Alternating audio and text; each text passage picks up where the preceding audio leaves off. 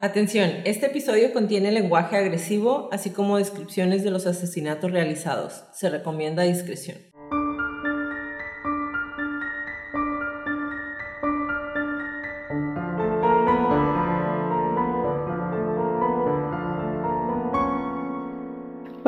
Bienvenidos a Crónicas de Crimen. Yo soy su host Jacqueline López y me acompaña como de costumbre Leti Mosqueda. Hi Leti. Hi Jackie. Queremos invitarlos a nuestras redes sociales Facebook, Instagram y YouTube como arroba Crónicas de Crimen para que nos den follow. Ahí subimos toda la información y fotos de nuestras crónicas y a que nos compartan con sus conocidos. Es la única manera de que más gente pueda escuchar nuestras crónicas. Ya casi llegamos a los 2000 en YouTube, por favor, vayan a darnos follow. Aunque no nos vean, no importa, nada más denle follow y pónganle la campanita ahí para que les salga cuando subamos video y le puedan dar like.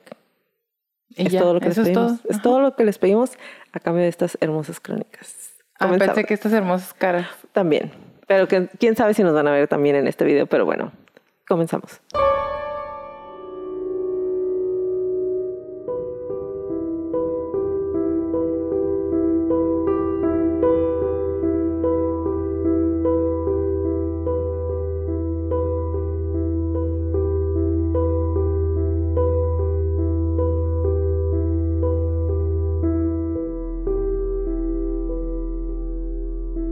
Hola crónicos. Hay vidas que parecen tan perfectas que solo acercándonos demasiado podemos vislumbrar pequeñas grietas en lo que parece una existencia que no tiene igual.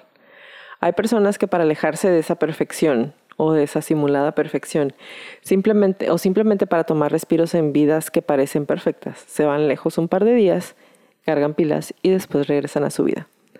Así era la vida de Sophie Toscan Duplantier, Voy a darle en su madre el francés, lo siento. Ah, todo parecía perfecto, pero en 1996, durante sus vacaciones navideñas, en su pequeña casa de vacaciones en West Cork, cerca de Schull, en Irlanda, todo cambiaría. El 23 de diciembre de 1996, Sophie, ah, Sophie Toscan Duplantier fue encontrada por su vecina a las 10 de la mañana en un camino descubierto al lado de su casa. Vestía únicamente su ropa de dormir y botas. Sus pantalones largos o como eran como warmers, los que son como calzones largos que se usaban antes. Quedaron atrapados en una cerca de alambre de púas. Había manchas de sangre en una puerta, así como en un trozo de pizarra cercano y en un bloque de cemento. Su cuerpo se dejó al descubierto hasta, llegar, hasta que llegó el patólogo estatal John Harbison, 28 horas después de que fuera descubierto. ¿Quién fue? ¿Por qué hacerle daño? ¿Por qué tan lejos de casa? El día de hoy les voy a narrar la crónica del asesinato de Sophie Toscan Duplantier.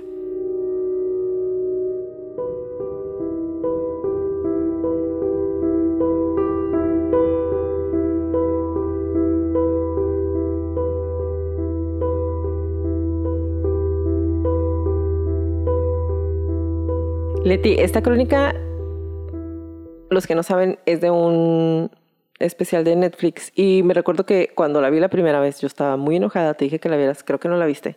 La primera vez no. Y luego esta semana la volví a ver porque necesitaba refrescarlo y me volví a enojar y ya saben, o sea, siempre es de que yo le marco a la Leti y ¿cómo vas? Ya descubriste quién fue. ¿Piensas que él fue o no fue el Y Leti de que todavía no sale, todavía no lo he visto. Y yo desesperada. Esta persona. Entonces, ¿Qué opinas de este caso en particular? ¿Cómo te hizo sentir em, todo el caso en, general? Sin darles spoilers. Sin dar spoilers. Estoy pensando. En mis, en mis notas. En mis notas traigo, lo voy a decir ahorita y lo voy a repetir al rato. Que de las cosas que más me molestaron de todo este caso, y tú lo dijiste, ¿Qué estaba haciendo una mujer sola en una casa tan lejos de la civilización en un país que no era el suyo? Fucking living. Ajá, lo que quisiera hacer. nada, estaba viviendo. Y es un emperre que traigo, sobre todo porque han, ha habido varios casos en esta, pues de la semana pasada para ahorita, de mujeres nomás haciendo su vida. Su vida siendo personas humanas en el planeta Tierra y llega un estúpido a quererse aprovechar de eso. Entonces, específicamente con Sophie, es Sophie Toscan Duplantier. Algo así. No lo dije bien tampoco yo. Con ella conecté mucho porque tú sabes que no sola, pero me voy seguido a un lugar lejos de la civilización, donde si algo pasa, no necesariamente alguien me va a escuchar, donde no hay señal y dando todo, ¿no? Donde no hay señal de teléfono. mañana me voy así. Mañana te vas a ir así. Donde no hay eh, luz artificial, el internet va y viene. Y es como que siempre, creo que ya lo he dicho varias veces, que huevos de la persona de llegar a interrumpir con la paz, la tranquilidad, la mm, rutina y, y sentirse tan importante como para terminar con la vida de una persona porque le servía para sus propósitos cualesquiera que sean. Entonces me hizo sentir muy molesta por muchas razones, pero la más importante porque es otro feminicidio, aunque no sea reciente. Y porque yo sé que los que no han visto, háganse un favor y después de escucharnos, primero escúchenos y luego vayan a ver el especial de Netflix. Porque en más de una ocasión ahí dicen, ah, pues es que uno de los sospechosos traía antecedentes de golpear a mujeres, pero pues es que golpean tanto a las mujeres que pues realmente pues eso es algo como medio normal y te quedas como what the fuck, o sea, cómo puede ser posible, ah, o sea, cómo puede ser posible que eso no la que eso no lo tomen en cuenta porque pues es normal, ¿no? Que, porque los hombres a las mujeres. Ajá. Fuck you. Fuck you. exactamente. No es fuck you, es fuck you. Fuck you. Es una sola palabra. Sí. Entonces. no nos están viendo. Les voy a decir qué está haciendo Leticia en este momento. Em, para que no se escuche tanto eco y no se escuche tan mal el sonido. Y no se escuche mal, porque la intención es que se escuche bien. Tenemos forrado de cobijas el espacio en donde estamos grabando. Así es. Entonces. Son como cuatro cobijas. Ajá. Leti se quita las botas y yo me quité los zapatos y me está haciendo cosquillas con su pie. Para los que no nos están viendo, estamos eh, en lados opuestos de una de la misma mesa de siempre. Para los que nos han visto, los que no, pues es una mesa larga pero no tan ancha. Estamos encontradas, pero como en ángulo. Entonces sus pies quedan arriba de mis pies y desde ese rato estoy moviendo mi pie para hacerle cosquillas. Y bueno, vamos a empezar. Como se los mencioné ahorita, si han tenido la oportunidad de ver el documental de Netflix, ya, sabes, ya saben hacia dónde vamos. Prepárense porque los que no saben, esto se va de uno en mil en súper rápido. El mismo, lo mismo pasa en el nivel de indignación ante todo lo que pasa y sigue pasando en esta investigación a la fecha. Entonces, aquí les va. Uh, Sophie nació el 28 de junio de 1957 en París, Francia, y es hija, era hija de Marguerite y Georges Pugnol Sophie era una productora de televisión francesa. Ella estaba casada y tenía un hijo de su primer matrimonio. Su hijo era es Pierre-Louis Baudet-Vignard.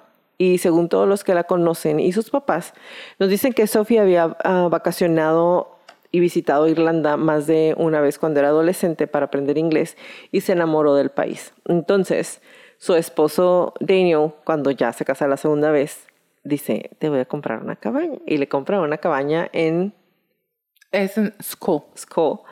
En 1993 como un regalo para retirarse de vacaciones para ella y ella iba seguido ahí con su hijo. Su esposo también era un director francés. De hecho, su esposo era una persona súper famosa en Francia porque estaba encargado de unos premios y era como que el director de cine francés más famoso en ese momento. Entonces, pues se pueden imaginar que tenían una vida, una vida cómoda, ¿no? En esta ocasión en particular, cuando hace ese viaje, le pide a varias personas que la acompañen. Primero a una de sus tías, su tía está súper enferma, le dice que no puede ir, le dice a su hijo, su hijo tampoco puede ir. Eh, le dice a una de sus mejores amigas, vamos, pero la mamá de su mejor amiga estaba en, París eh, para Navidad. Entonces amiga le dice, ¿sabes qué? No voy a poder ir. Y ella le dice, nada más son tres días, acompáñame. No, pues no puedo porque está mi mamá. Entonces es la primera vez en mucho tiempo que decide irse sola porque es un viaje que ella hace cada año. La gente ya la conocía ahí, ya había estado ahí antes porque se regresaba el 24 de diciembre, no se quedaba la Navidad ahí. se regresaba antes. Entonces llega el 20 de diciembre y tiene planes de regresarse a París, eh, em, específicamente el día de Navidad. En la mañana del 23 de diciembre de 1996, la vecina de Sophie, Shirley Foster, descubre el cuerpo de Sophie a las 10 de la mañana en un callejón al lado de su casa. Sophie estaba vestida con ropa de dormir y botas. Sus glúteos estaban completamente atrapados en el alambre de púas por donde la habían arrastrado o ella había corrido y había quedado ahí atrapada. La sangre estaba en la puerta, en un pedazo de madera, en un pedazo de pizarra y en un bloque. No olviden que todo esto está en la intemperie. O sea, es, es, bueno, no les he dicho. Es como... El lugar es como un pueblito donde hay alrededor de 500 personas. No, sí Eh, son más, un poquito más, pero no son miles. No, es, está súper chiquito. Ajá, sí está súper chiquito. Todos se conocen. Es un pueblito donde son como casitas que parecen ranchos y luego está el terreno súper grande. Entonces la casa de ella, digamos que no está en un lugar donde se puede ver de todas partes. La gente para poder llegar a la casa donde estaba Sophie, porque de su casa se ve el faro que está ahí en el pueblito y a ella le encantaba, entonces su cuarto daba, su ventana de su cuarto daba específicamente hacia donde se veía el faro en la noche porque a ella le gustaba leer con la luz del faro en las noches. Eh, Hasta y levantó su cama. Ajá, y también a eso iba, para que se den una idea que tanto le gustaba, mandó a hacer una cama y ellos le llaman eh, como cama de rancho porque está levantada del piso, es una cama muy alta, de manera que ella podía ver la luz del faro, pero al mismo tiempo quedaba totalmente al descubierto porque su cuarto, aunque sí estaba en un segundo piso, la ventana estaba grande y no tenía cortinas porque le gustaba ver a ella en la noche. Que es algo que hemos estado discutiendo porque yo le digo a Leti, o sea, em, yo hasta, hasta hoy, hasta, hasta esta casa, yo, yo había vivido en casas en, o en el depa en un segundo piso o en las otras casas el patio quedaba enfrente de manera que no se miraba directo de la calle para mi casa. Digo, aquí también tengo un patiecito, pero Pero alguien afuera pero, se ajá, asoma y pero ve. alguien ajá, afuera voltea para adentro de mi casa y sí se ve. Y cuando O me cambié para acá, acá. ajá, cuando me cambié para acá, o para mí era un estrés porque yo decía, o sea, la gente voltea y puede ver para adentro de mi casa. Ay, Entonces, en tu cuarto. En tu ajá, en mi cuarto aparte. tengo el ventanal. O sea, para mí es como, ¿sabes? Aunque esté en segundo piso, entonces, cuando entran a la casa de ella, y ya me estoy brincando una parte, pero cuando entran a la casa de ella, se dan cuenta de que muy probablemente la habían estado viendo desde tiempo antes. Porque, otra vez, así como ella podía ver hacia afuera al faro, la gente podía ver hacia adentro de su casa, porque no tenía cortinas. Entonces, bueno, ella estaba en el camino que llevaba a su casa, que es un camino súper verde, había piedras y como tienen un patio muy grande y había animales, tenían como una cerca de púas. Además, ahí donde la encontraron había, le llaman zarzas, son como una especie de plantas que tienen, que son gruesas, como tronquitos, que tienen unas espinas súper gigantes, son espinas súper grandes. En esas, entre esas es- espinas, entre las zarzas y el alambre de púas es donde que encuentran el cuerpo de Sofía. Entonces, sufrió horriblemente porque trató de correr, aunque iba en botas, iba en un camisón de dormir nada más. Entonces su cuerpo estaba completamente lacerado. Además de que la persona que la atacó le golpeó la cabeza en repetidas ocasiones con el bloque de cemento que estaba ahí a un lado. Entonces, ahí la encuentran. La mujer histérica empieza a pitar, le pita, sale su marido, le hablan a la policía, llega la policía y llega el encargado de policía y dice, pues no la podemos mover porque no está el patólogo que le puede hacer la autopsia. Hay que dejarla ahí. 28 horas. Y aparte, donde la encontraron, compartían la entrada y es ciento Pero y nada más con otra persona. Sí, ciento y feria pies de distancia de la entrada principal donde entraban las dos personas y ya se abría el camino. Y ahí la dejaron en la mera entrada. Que digo, nada más es su casa y la de la otra señora, Sí, pero de todas pero maneras. Y, o sea, ¿estás de acuerdo que mientras más va pasando el tiempo, más se va contaminando? Sí, claro. Porque está la intemperie. O Sí, sea, claro. Entonces, bueno, aparte que va la policía, cuando ya ven que dicen, pues no la podemos mover ahorita porque no está el patólogo, entonces pues la vamos a dejar ahí sin cubrirla y nos vamos a ir a la casa para ver qué es lo que estaba haciendo. Entonces se van camino a su casa y ahí en la casa encuentran dos copas de vino junto al fregadero que habían sido lavadas y dicen, no estaba sola. Algo que también les llama la atención cuando llegan a su casa es que las llaves de la puerta están pegadas, lo que a la policía le hace pensar en primera instancia que muy probablemente le tocaron la puerta, ella bajó y abrió y le hicieron que saliera de su casa, porque las llaves están pegadas todavía como que abría con la llave por, Por dentro. dentro, ajá. Ajá. Entonces, a partir de aquí voy a decir guardia o garda y es la policía. Ahí así le dicen, ¿ok? Cardi. Ajá. Entonces, le parece, a ellos les parece que Sofía había huido de su casa tratando de escapar de su atacante, pero había quedado atrapada en el alambre de púas, como ya les comenté. Eh, y en el interior no había señales de lucha. Se habían acercado dos sillas al radiador y se encontraron dos copas de vino con restos de vino en una de ellas y sobre la repisa de la chimenea y el escurridor. Dada la naturaleza del ataque, puede parecer inconcebible que el asesino no haya dejado ni un solo rastro de ADN o pistas en la escena. Ahora, estaban otra vez como chingo, pero va a ser algo que les voy a repetir hasta el cansancio. Estaban eh, afuera, a la intemperie. En la noche estaban casi al punto de congelación, estaba haciendo muchísimo frío, estaba húmedo. Porque aparte, ella está como en un- su casita está como en un risco, ¿no? Y abajo ya está la playita y así. Ajá. De un lado da para la playa y del otro lado eh, da para el caminito. Entonces, están ahí, pero la policía dice, nosotros no encontramos ADN de nadie. Que desde mi punto de vista, si están las zarzas, o sea, las espinas gigantes, y el alambre de púas, y ella va corriendo, o alguien la arrastró, sí o sí, en esa zarza de- debe de haber sangre de la otra persona o ADN. ¿Ok? Pero bueno, ellos dicen no hay nada, nunca se encontraron materiales, pero ahí les va. Sophie tenía un mechón de cabello en la mano cuando la encuentran, pero la policía, según ellos dicen, pues es que pensamos que el mechón de cabello era de ella. ¿Por qué piensas en lugar de superanalizarlo? Porque cómo se te va a hacer a ti lógico que en lugar de tratar de agarrar a la persona que la está atacando, ella sola se jaleó completamente el mechón O de sea, cabello. En el enredo y eso. O sea, no me suena como que imposible, muy improbable. Es más probable que haya el cabello de dos personas a únicamente el cabello de ella. Las heridas en su cabeza eran tan agudas que los huesos del cráneo estaban expuestos. Había un corte profundo al nivel de su oreja derecha, mientras que tenía muchísimos rasguños en la mejilla. En su cuello había un roce de nueve rasguños paralelos que algunos investigadores creen que coinciden con las suelas de las, bo- de las botas Dr. Martin. Oh, no.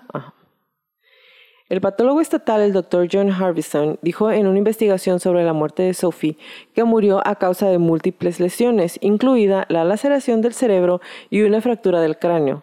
Todo esto causado por un instrumento contundente.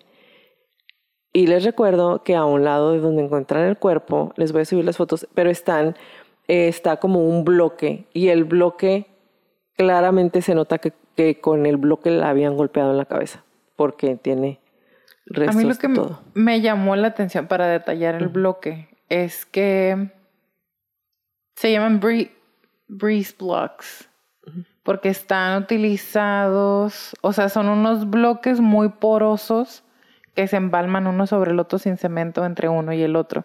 Porque están tan porosos y, se, y no se desbaratan, pero es que no me acuerdo exactamente las palabras. Se empalman de manera y están tan pesados y tan grandes y tan anchos que no necesitan cemento. No es para una casa, es para una bardita. Y digo, la fuerza que se necesita, porque no estaba gigante, pero es un completamente sólido. Es la fuerza que se necesita. Y Sí me se necesita alguien grande. grande. Porque me estaba acordando cuando estábamos en el funcional que estábamos levantando la pelota de 8 libras y es, o sea, después de un ratito, a la segunda, tercera vez que la levantas para azotarla, porque lo hacíamos hincadas a veces. Está, es pesado. Sí. Ahora imagínate una cosa de esas. Ajá. La autopsia de Harbison señaló que los restos de una comida de frutas y nueces recientemente se encontraban todavía en el estómago de Sophie. El último avistamiento conocido de Sophie fue esa tarde a las 4.30 fuera de su casa. Sin embargo, ella habló con su esposo esa noche a las 11 de la noche. Tengan en cuenta que la puerta de Sophie, en donde la encontraron, estaba a unos cientos de metros de la puerta principal de su casa.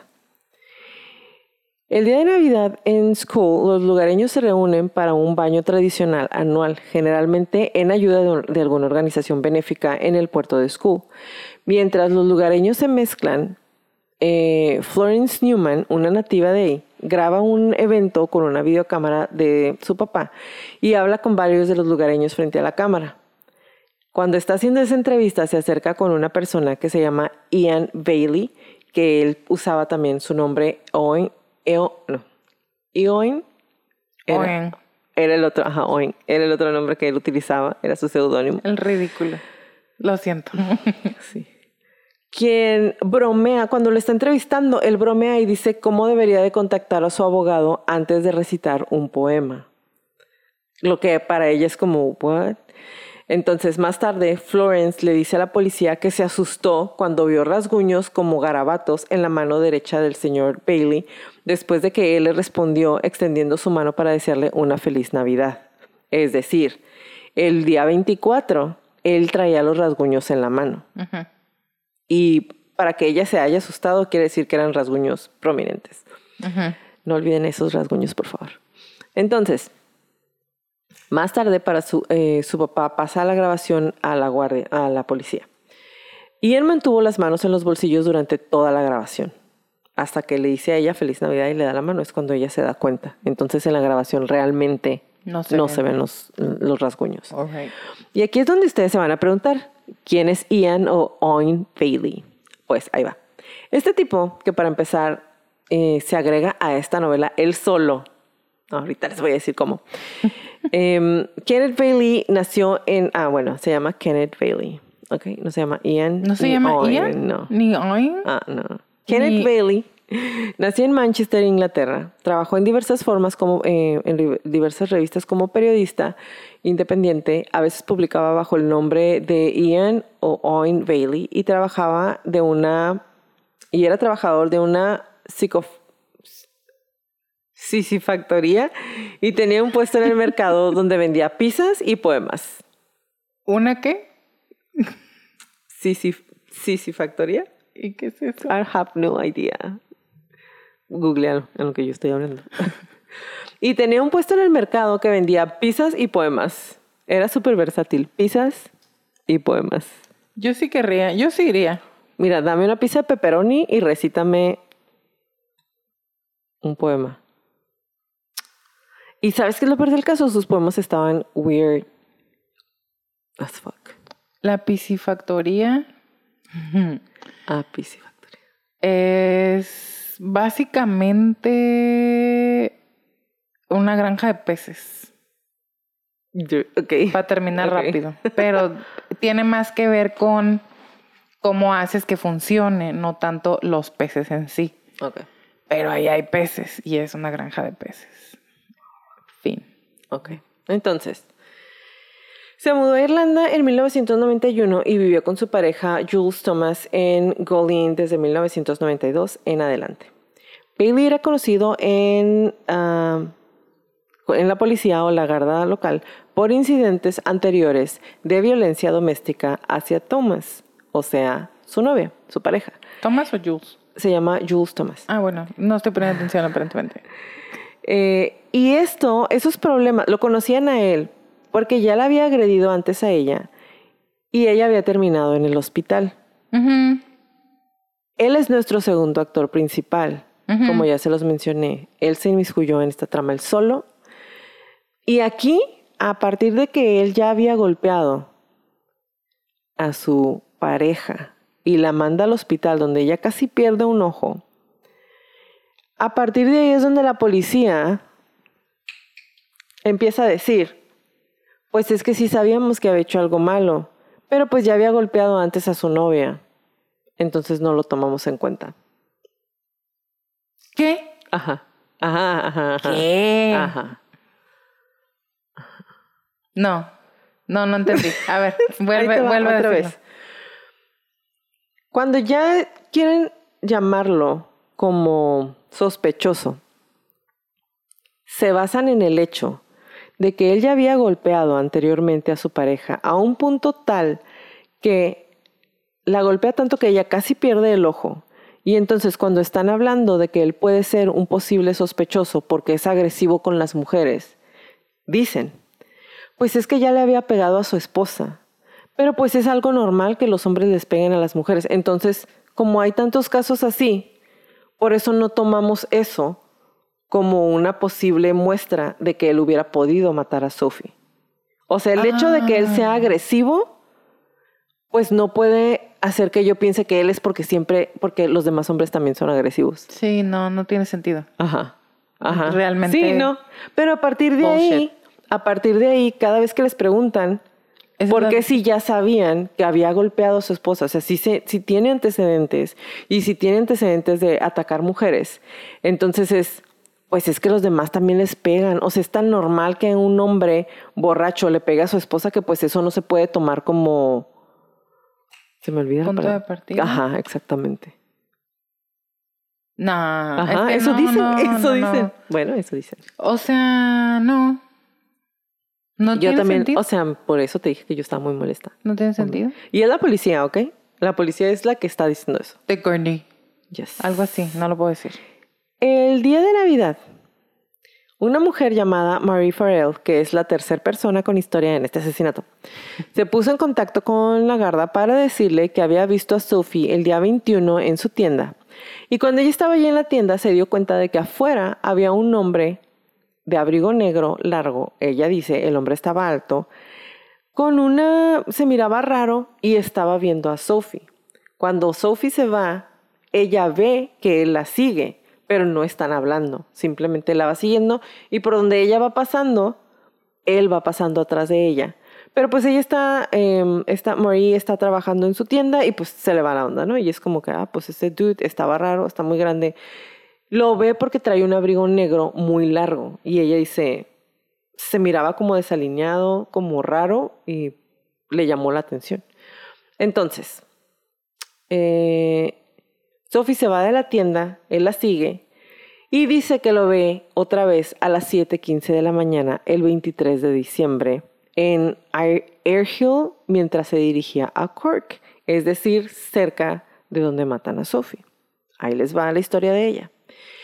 El 29 de diciembre, eh, Garda le llama, Garda o la Garda o la policía, le llama de nuevo a esta mujer con una cinta de video grabada el día de Navidad y le piden que vea la cinta y ve si reconoce al hombre que había visto fuera de la tienda y que había visto después. Y ella ve la cinta pero no reconoce a nadie.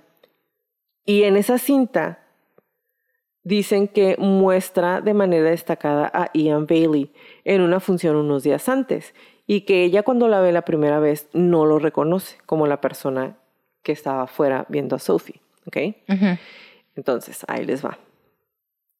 Ahorita les voy a platicar porque ella es la tercera en la historia y porque es tan importante también.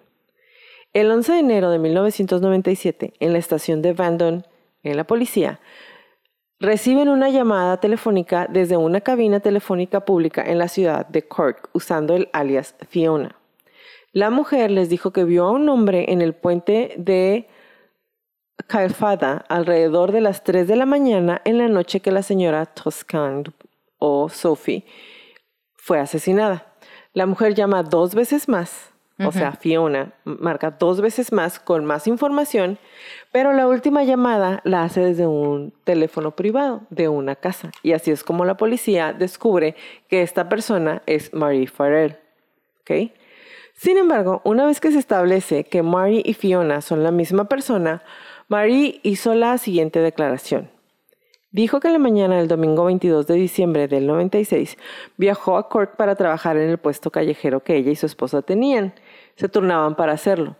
Mientras estaba en Cork se vio con su exnovio. Ah, La relación con este hombre es anterior a su matrimonio. Nunca ha dicho cómo se llama el hombre. Ella dijo más tarde que casi había vivido con ese hombre en su momento y que su esposo Chris sabía de su relación pasada. Entonces ella no quería de ninguna manera que su esposo supiera que, andaba viendo pues, que se había visto. ¿no? Entonces, ella por eso llama de manera anónima. Ya veo.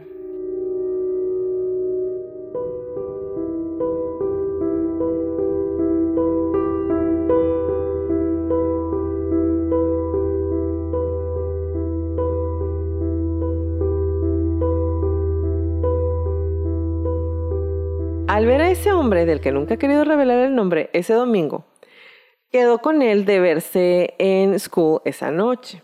Al regresar ella misma a school esa noche, dijo que iba a encontrarse con unos amigos y sale de su casa alrededor de las 10 de la noche. Poco después se ve con su ex en, en un estacionamiento de un hotel y conducen uno detrás del otro a Golin, a algunas millas de distancia, ella en su camioneta y él en su automóvil. Luego juntos se dirigen en el automóvil de ella a la playa de, Barley Cove, donde se quedan un tiempo. Luego conducen varias veces por la carretera entre Golin y Tullamore y alrededor de las 3 de la mañana, mientras conducen por esa carretera, nota a una persona que se le hace que es el mismo hombre extraño que había visto afuera de la tienda, viendo a Sophie Em, la tarde del 21 de diciembre. Esto fue en Airhill, al lado del puente de Caifalda, que es donde encuentran el cuerpo de Sophie a las 10 de la mañana. O sea, ella ve al hombre, que ella dice que es el mismo que había visto fuera de la tienda, lo vuelve a ver a las 3 de la mañana, ahí exactamente a unos metros de donde encuentran el cuerpo de Sophie. Entonces, ella no le comenta esto a la otra persona. Eh, porque no le dio ningún significado a la coincidencia. O sea, para ella fue como, ah, es el mismo tipo que ya había visto, pero pues X. O sea, pues ella andaba ahí de enamorada, ¿no? Entonces no, le, no le dio importancia. Ella llega a su casa a las 4.10 de la mañana del lunes 23 de diciembre. Inicialmente también le dijo a la policía que la persona que vio el sábado por la tarde medía solo 5 pies y 8 pulgadas, pero que cuando se le preguntó y revisó otra vez dijo 5.10. Esta es la primera de muchas declaraciones diferentes dadas por Marie Farrell. Con ella se hace mucho, si ven el documental con ella se van a dar cuenta que su primera declaración es muy consistente y la da durante muchos años hasta que la cambia y se retracta totalmente. Y ahorita lo vamos a ver un poquito más adelante. Pero es muy consistente su primera declaración. Y, y ya que vaya más adelante te voy a decir algo que noté cuando estaba dando la segunda declaración que dije yo, mm, no, mm, no sé qué está pasando. Entonces, originalmente ella le dijo a la policía que el hombre que vio medía 5 pies y 8 pulgadas de alto y era delgado. Esta es una declaración posterior. En una declaración posterior dice que el hombre era el señor Ian Bailey y dijo que era más alto que un oficial de la policía en particular que medía seis pies de alto. Se está viendo el policía y le dice, es Ian Bailey y está más alto que ese policía. Entonces, Ian Bailey sí es muy alto. Sí. Sí es una persona muy, muy grande. Casi dos metros, ¿no? Como seis, seis, seis, seis, siete, por ahí. Entonces sí está muy alto. Y... Em, eh, le dicen, ¿por qué dijiste que no estaba tan alto? Y ella dice, pues es que yo estaba arriba de un escalón cuando lo vi, a lo mejor por eso, pues lo vi más bajito de lo que en realidad era. Entonces, por eso me confundí. Pero bueno. Parece que en una etapa muy temprana, algunos de la policía consideraron a Ian Bailey como el principal sospechoso del asesinato, aunque no había evidencia de ningún tipo que lo vinculara con él en esa etapa. La señora Farrell fue en muchos aspectos una de las testigos más críticas en en el curso de este juicio, ya que fue la única persona que alguna vez hizo una declaración, de la que como les dije ya se retractó, que identificó a una persona correspondiente al señor Bailey cerca de la escena del crimen. O sea, fue la única persona que teóricamente vio al hombre cerca de la casa de Sophie. Entonces, Más tarde ella identifica al hombre en el puente como Ian Bailey y lo confirma en el testimonio que da en nombre de varios periódicos en una demanda por difamación presentada por Bailey en el 2003. Durante ese caso también lo describió lo que dijo que era un acoso continuo hacia ella por parte de Bailey. Y si ven el programa se van a dar cuenta, cuando ya va pasando el tiempo, ahorita me voy a regresar, perdón que me esté brincando, pero cuando ya va pasando el tiempo, ella va con la policía y les dice, ustedes me dijeron que él no iba a saber que era yo, Ustedes me dijeron que mi marido no se iba a enterar de que yo andaba platicando. Platicando en la playa. En la playa. En la noche. a las 4 de la mañana. Ustedes me dijeron que todo esto no iba a pasar. Y aparte, este hombre me está amenazando. O sea, que la veía y le decía que si que le hacía así la mano en el cuello o como una pistola en la cabeza, de que si sigues abriendo la boca, te las vas a ver conmigo. Entonces ella estaba asustada y va con la policía y les dice, y la policía dice, pues te vamos a cuidar. Oh, we lied. Entonces, em, en el 2005 va y dice, no es cierto todo lo que estoy diciendo. La policía me obligó a identificar erróneamente a Bailey como el hombre en el puente de Carfalda. Se puso en contacto con el abogado de Bailey. Ella le dijo a Frank Whittimer, que era el abogado que ha sostenido persistentemente a la policía que la habían obligado a decir que había sido Bailey y que todas las declaraciones que había dado antes eran falsas y la están la están entrevistando, ella está haciendo declaraciones y en un momento se estresa porque le vuelven a preguntar el nombre del hombre con el que había salido y ella dice, ya le pegaron en su madre a mi vida, ya estoy harta, nunca me han cuidado y todo lo que dije al principio es mentira y agarra su bolsa y se va. Ah. A medio juicio, ahí de que Josh, y se sale. Entonces van atrás de ella pero cuando le están haciendo la entrevista, yo sé que tú sí la viste. La de la neta. Cuando ya, cuando ya se está retractando y le dicen, bueno, pues, pero primero habías dicho que sí había sido porque echaste mentiras. Y cuando ya está dando la explicación, yo la estaba viendo y se me hace, vayan a verlo, como que está a punto de llorar, güey. ¿Ella? Ajá. Como que cuando ya le están preguntando sus ojos, o sea, aunque ella está diciendo, no, sí, pues es que, ¿por qué echaste mentiras? No, pues porque me obligaron a decirlo. O sea, sus ojos no le creo. Como que está muy nerviosa, como que está, como, como si la hubieran realmente amenazado para que dijera que no es cierto. Para mí lo confuso fue que dijo, yo lo vi, andaba por ahí en el puente. Se parece a ese señor, que también vi en la calle. Y luego no, no, no lo vi. Nada Perdón por interrumpirte. Andaba en la calle y lo describe con un abrigo negro largo, las dos veces. Ok, sí, sí, perdón. Y luego es cuando dice, no, es que nada, eso es verdad. Y luego en otra vuelta dice, es que mentí al decir que mentía. y digo, ¿por qué no nada más puede decir las cosas normal? ¿Por qué tiene que hablar así como tan confusamente? Porque al final fue como, pues you're lying. O sea, estás mintiendo de cualquier manera. Y qué conveniente, porque una persona que da una declaración y la retira, no importa si la declaración inicial era verdad, ya no puedes confiar Ajá. en la veracidad. De nada de lo que diga después de eso. Ajá, exactamente. Entonces, pero yo también noté como, no sé si frustración, tristeza, miedo, enojo o todo lo anterior. Porque si hay un momento que se le ve, no nada más se le ve la cara, se le escucha, como que se le quiebra la voz y como... Me comunicó como cansancio, como hartazgo. No sé si del tema de estar ahí, de ese día, pero así pues, como... Es que imagínate que tiene casi 30 años que pasó esto y la pobre mujer forever se va a quedar como la mujer que supo porque andaba con el ex. sí, bueno. O sea, ella dijo, destruyeron mi matrimonio, destruyeron mi vida, o sea, todo, toda la vida he vivido con esto. Y ni siquiera han atrapado a nadie. Aparte, ¿no? O sea. Which is worst. Entonces, em, ella, e, ella les dice, ¿no? Ustedes me dijeron que si yo cooperaba con ustedes, Chris nunca iba a necesitar saber que yo había estado con otra persona esa noche.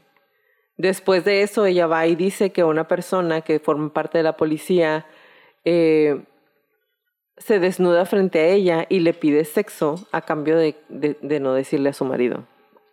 Eso sí le creo, aunque sea mentirosa de todo lo demás. eso sí, le creo. Ajá. Así como, pues si quieres que tu marido no sepa, pues... Oh, son of a bitch. I know. La policía, el policía Kevin Keller, um, Keller, ahora retirado, era un policía con sede en Skull en el momento del asesinato y fue él quien identificó a la mujer que llamó a la estación de Vanden utilizando el alias de Fiona como Marie Farrell. Más tarde se acercó a ella para confirmar que ella era Fiona. Farrell alegó que Keller le mostró un video de Ian Bailey el 28 de diciembre del 96, pero él lo negó. También dijo que le presentó a...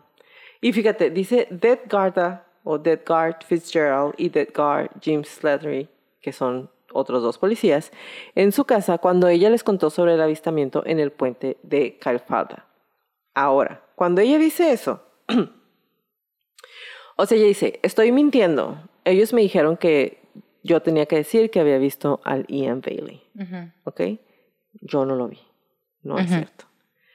Pero dice que cuando que a ella le presentan a esos dos policías, cuando ella les cuenta, cuando ella habla de manera anónima para decirles que vio al hombre en el puente de Calfada. Entonces, ¿viste o no viste al hombre? Sí. ¿No?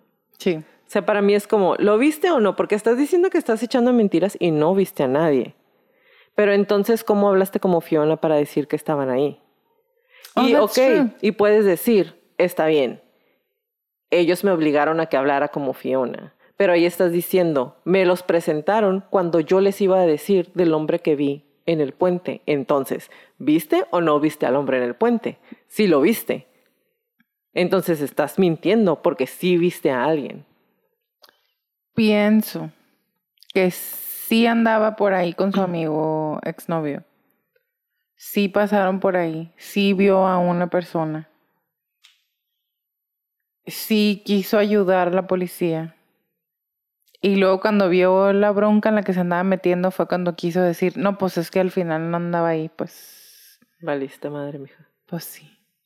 Así es. Pero le, no sé, a lo mejor también porque me conviene. O sea, para mi paz mental es más fácil que sí lo vio y que sí sea... ¿El Ian? El Ian. Owen. Bailey. Pero se me hizo mucho más fácil creerle que estaba mintiendo sobre estar mintiendo a creerle que mintió desde un inicio. Es que sabes que cuando lo está diciendo, exactamente, es súper fluida. Está, te está diciendo y, y, le preguntan y se regresa y se va para enfrente y es que esto y como que se acuerda y se va otra vez para atrás y te platica. Pero no ensayado. Ajá, entonces cuando estás ensayando una mentira, ese ir y regresar, ir y regresar, estar platicando las cosas como pasaron, te vas a equivocar eventualmente. Ah, te traigo un comentario al respecto. Y ella lo dice todo, o sea, la primera vez cuando la entrevistan y ella dice, es que yo la vi y ella estaba aquí, yo me agaché y vi que la estaba viendo de afuera de la ventana, o sea, da los detalles suficientes para que digas, ah, pues, o sea, neta sí lo vio del otro lado de la ventana, ¿sabes?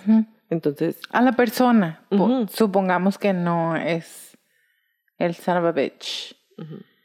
Creo que te lo voy a decir ahorita Hemos visto en otros casos que uno de los signos o señales de que una persona está mintiendo es cuando te da detalles, cuando te da demasiados detalles o algo muy exacto, como, ¿a qué hora te fuiste a dormir?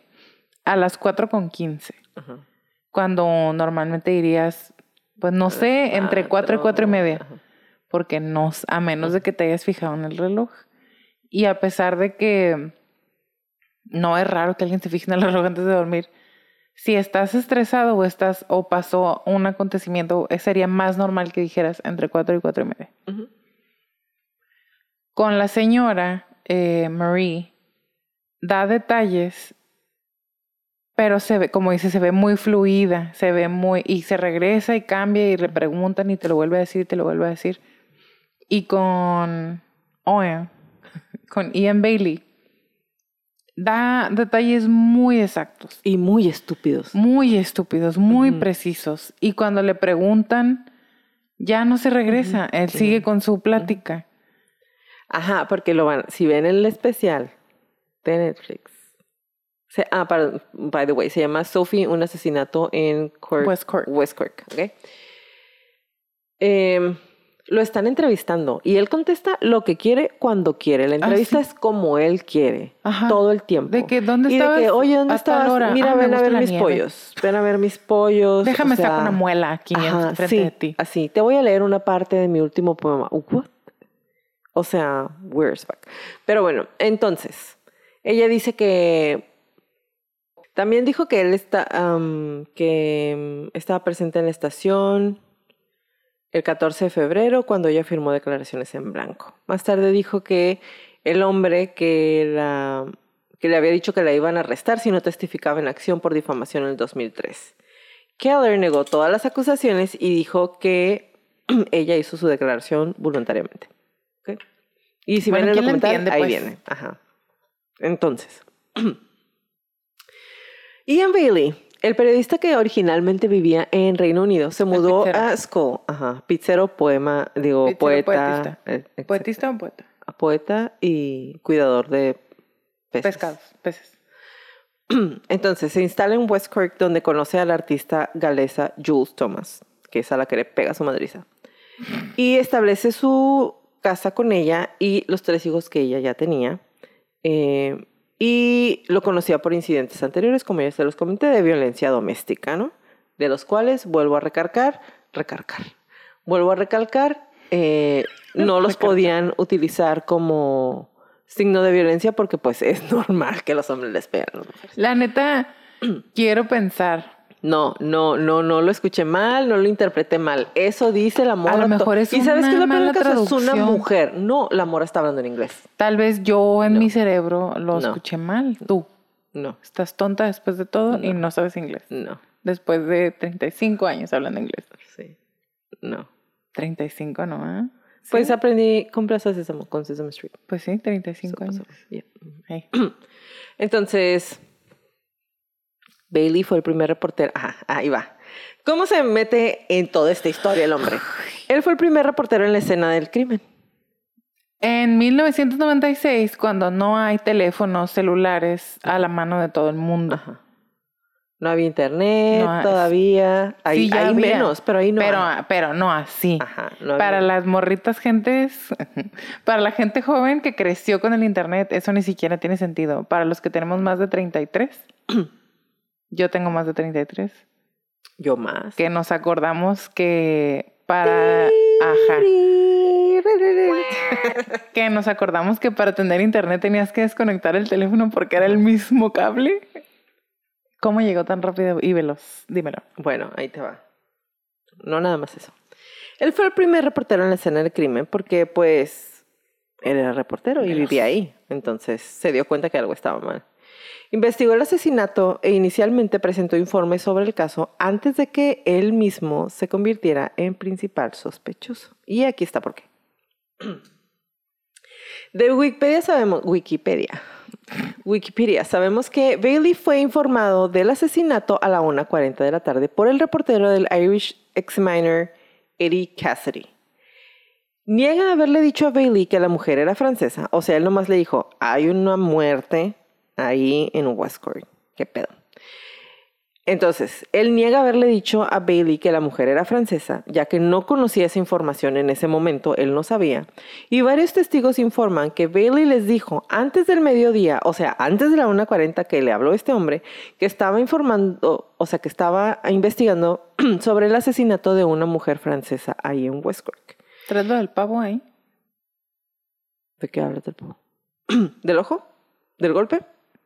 No. Del pavo que tenía que entregar. Se me hace que sí.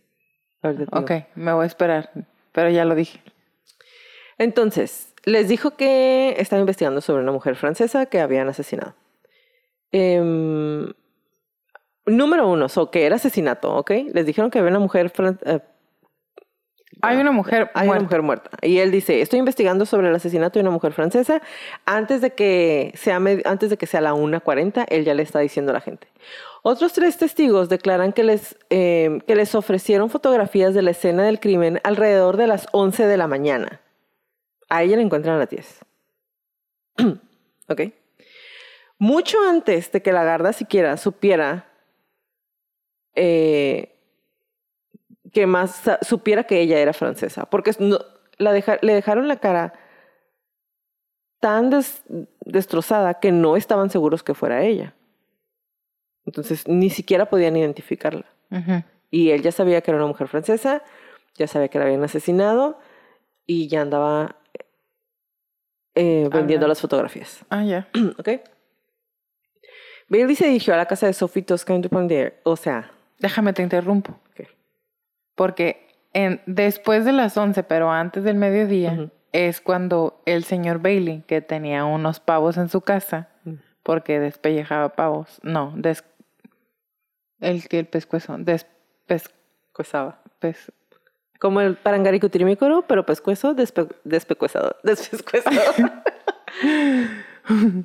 le cortaba el pescuezo a los pavos. A un señor le habla y le dice, no le voy a poder llevar su pavo porque voy a ir al asesinato de la francesa. ok. Anoten eso también, por favor. Entonces, se va a la casa y se encuentra con la vecina, que es la que encuentra a, a Sophie. Sophie, el cuerpo de Sophie. Se le encuentra ahí. Le lleva cosas, no me acuerdo qué compra, y le lleva a entregar. Y la vecina dice, ¿qué estás haciendo aquí? O sea, yo no pedí nada. Y él, ah, no, pues es que pasaba por aquí. Pero como iba a la casa de la vecina, pues pasa por, por la casa de Sophie. Que se supone que él ya sabe que ella está muerta. Tiene sentido. No, no tiene sentido para nada. Pero bueno, llega ahí. Mientras estaba bajo investigación, continuó escribiendo artículos de noticias en los que afirmaba que la víctima tenía múltiples compañeros masculinos, o sea que iba con más de un hombre cuando estaba ahí en Westcourt, y alejaba las sospechas del asesinato de Westcourt hacia Francia. Según la serie de Westcourt, Bailey declaró que no tenía conocimiento de la ubicación del cuerpo, pero llegó a la escena del crimen en 10 minutos.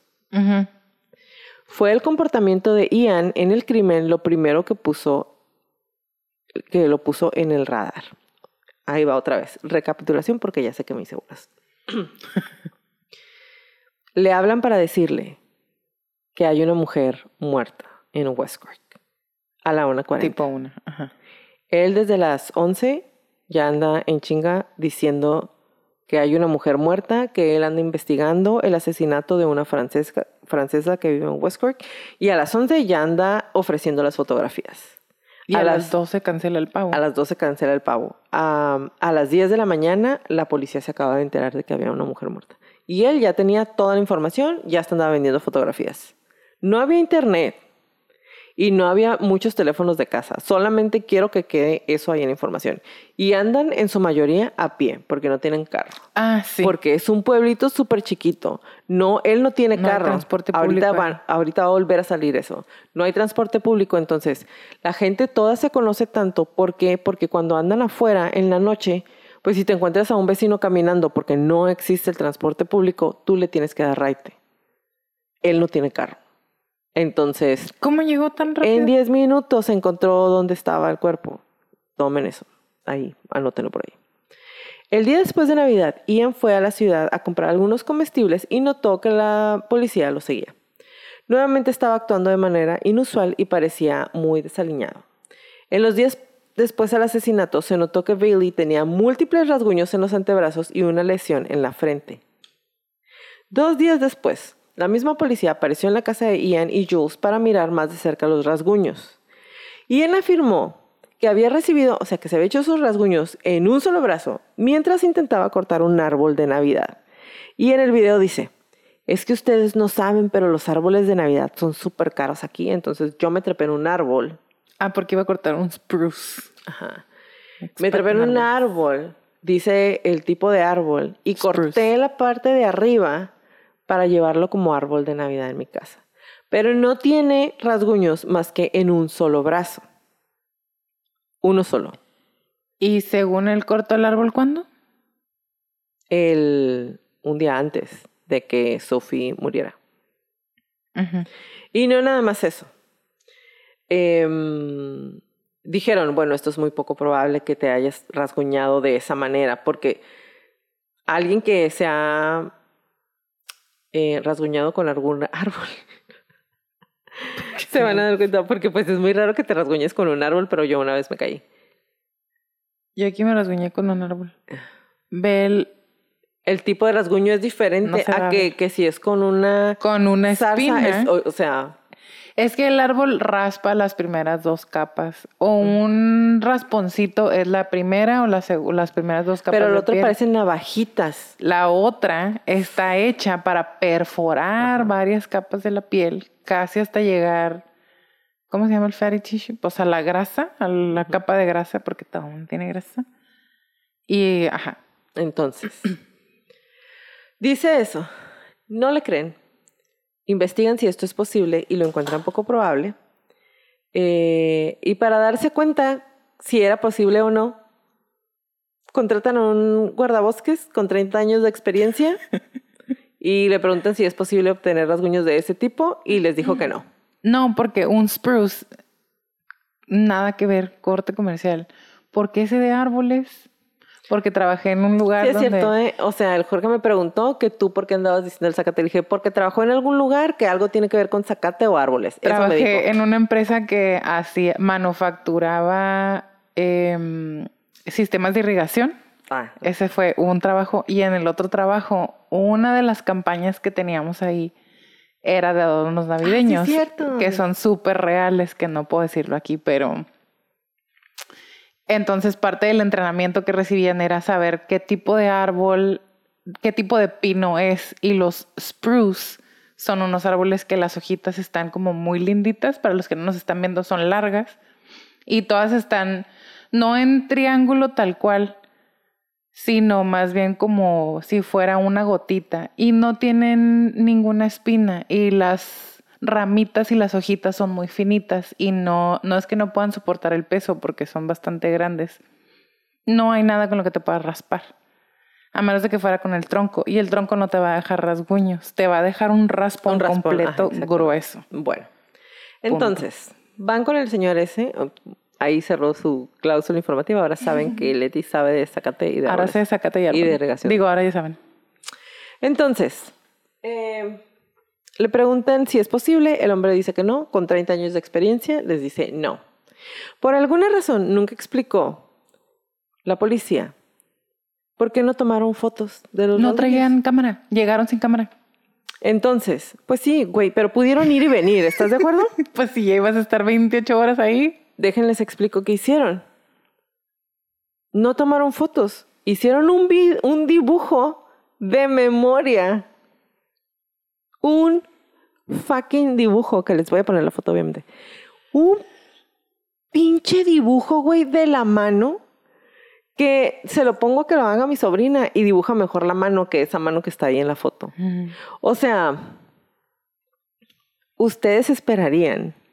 Digo, ya están en el 96, ya, o sea, sí entiendo que no, eh, no hay celulares con cámara, no hay nada de eso. Pero, güey, Pero ¿cómo va a ser una escena de tantita crimen madre. sin una cámara? No iba a la escena de crimen, fueron a su casa específicamente a revisarle los rasguños, güey. Sigue siendo relacionado con... No hay dónde poner los pies. Estoy bien desesperada. Sigue siendo parte de la investigación y aunque a lo mejor no es la escena del crimen, que tampoco llevaron cámara a la escena del crimen, o sí Sí, llevaban. sí hay, sí Ah. hay fotos. Si vas a ir con el coso principal, ¿cómo no te lo vas a llevar? sospechoso. O sea, además, güey, vas con el sospechoso principal a ver los rasguños. O sea, no vas a otra cosa más que a ver los rasguños. ¿Te imaginas? Me los voy a aprender de memoria ¿Te imaginas? y voy a aventarme un dibujo de esto. ¿Fuiste con el señor Bailey? Sí. A ver las fotos. ¿Cuáles? Pero es que ahí te va. Hice un dibujo. Era aceptable en, esa, en ese lugar. Le pegué el micrófono.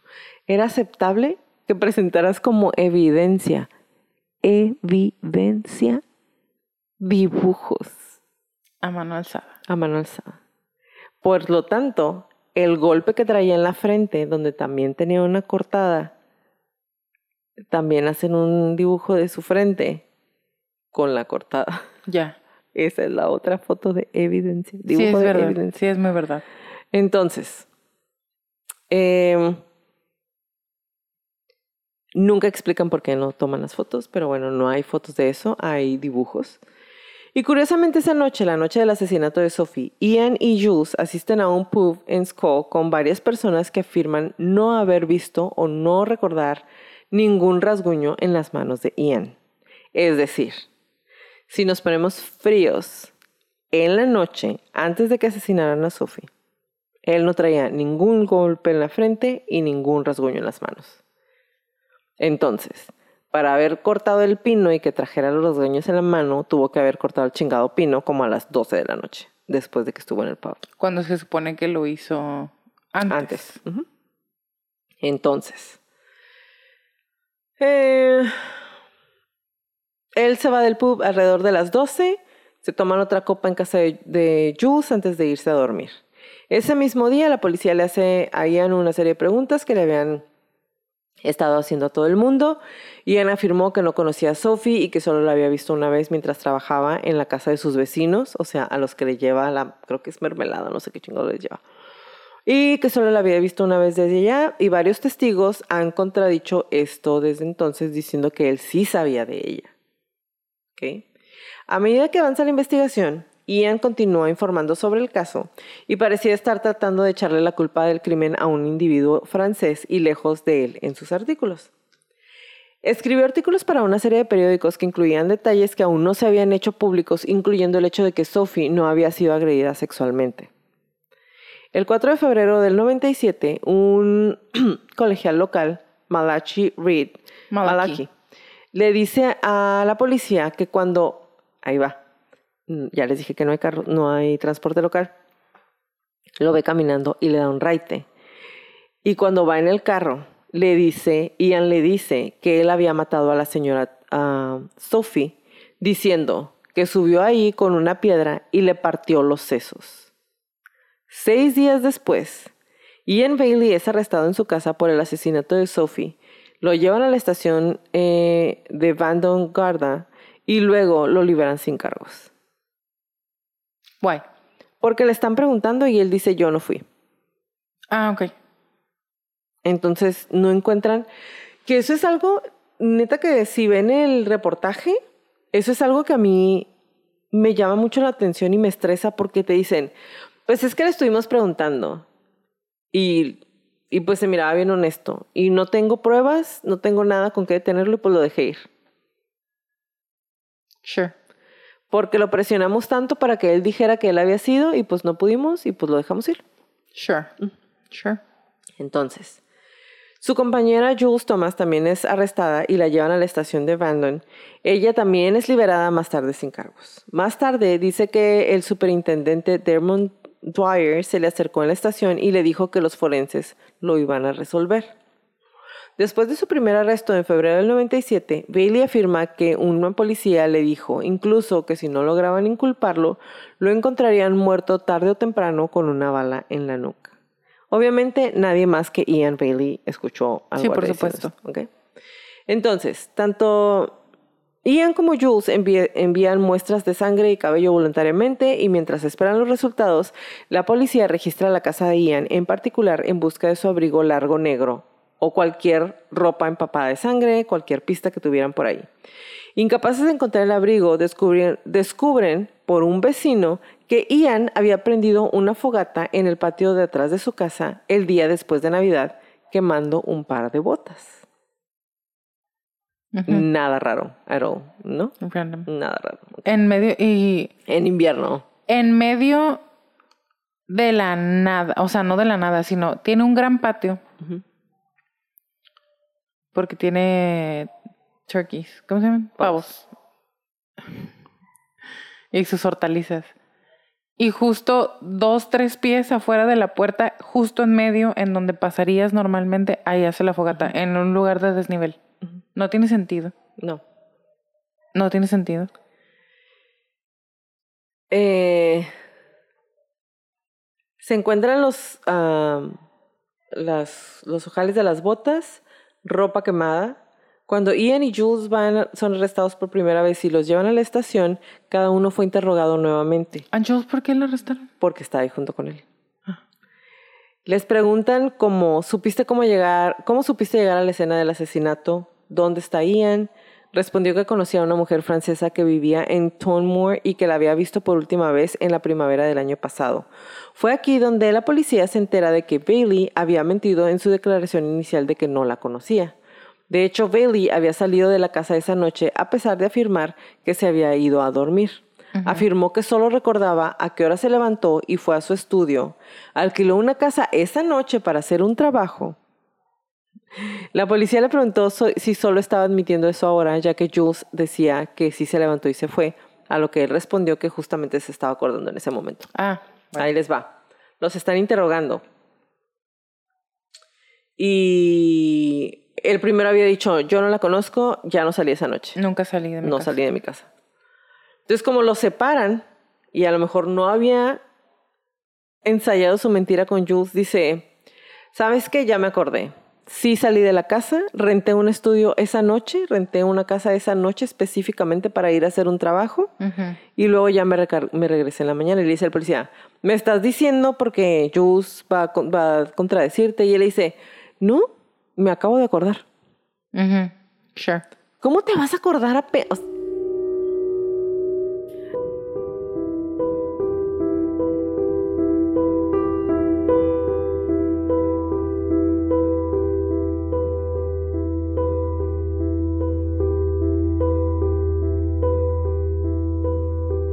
Varias personas se adelantaron para afirmar que Bailey les había confesado el crimen. Ah, regresé rápido, ¿no? Richie y Rosie Shelley habían estado con Bailey en la víspera de Año Nuevo del 98 cuando Bailey supuestamente confesó llorando que lo había hecho. Fui demasiado lejos. Sobre todo lo que Bailey les había confesado a... Todo esto se los confesó a 11 personas. Once. Diferentes, en diferentes momentos. De hecho, no sé si te das cuenta que, si te acuerdas que hay un muchacho que, que lo están entrevistando, que están tomando Su amigo el del bar. Ajá, y que de repente le dice, de seguro tú te pusiste bien borracho y llegaste a su casa con una piedra en la mano y no quiso hacerte caso y la sacaste de la casa a arrastras y le pegaste en la cabeza con una piedra. Y su amigo así de, Hasta hice una nota de eso. del güey de, cálmate un chingo. Dice, yo sentí que se estaba proyectando y me dio miedo. Porque le dice, tú fuiste a su casa y ella corrió y la golpeaste en la cabeza. Y fuiste demasiado lejos porque viste su trasero en el bar y le hablaste y no te hizo caso. Maldito y la seguiste por todas las calles. Y en la noche llegaste a su casa y ella corrió y tú la agarraste y la golpeaste la cabeza. Fuiste demasiado lejos. Y que el amigo, ajá, y es cuando el amigo se queda como, Me dio ¿Qué miedo. pedo? Ajá. Lo que yo anoté aquí es, estaba hablando en disociación. Que es lo mismo que le dice al morrillo. O sea, a todas las personas les dice, fui, Fui demasiado, demasiado lejos. Y entonces esa es la constante. O sea, en todas las veces que, que tiene algo que ver. Y él dice, no es cierto.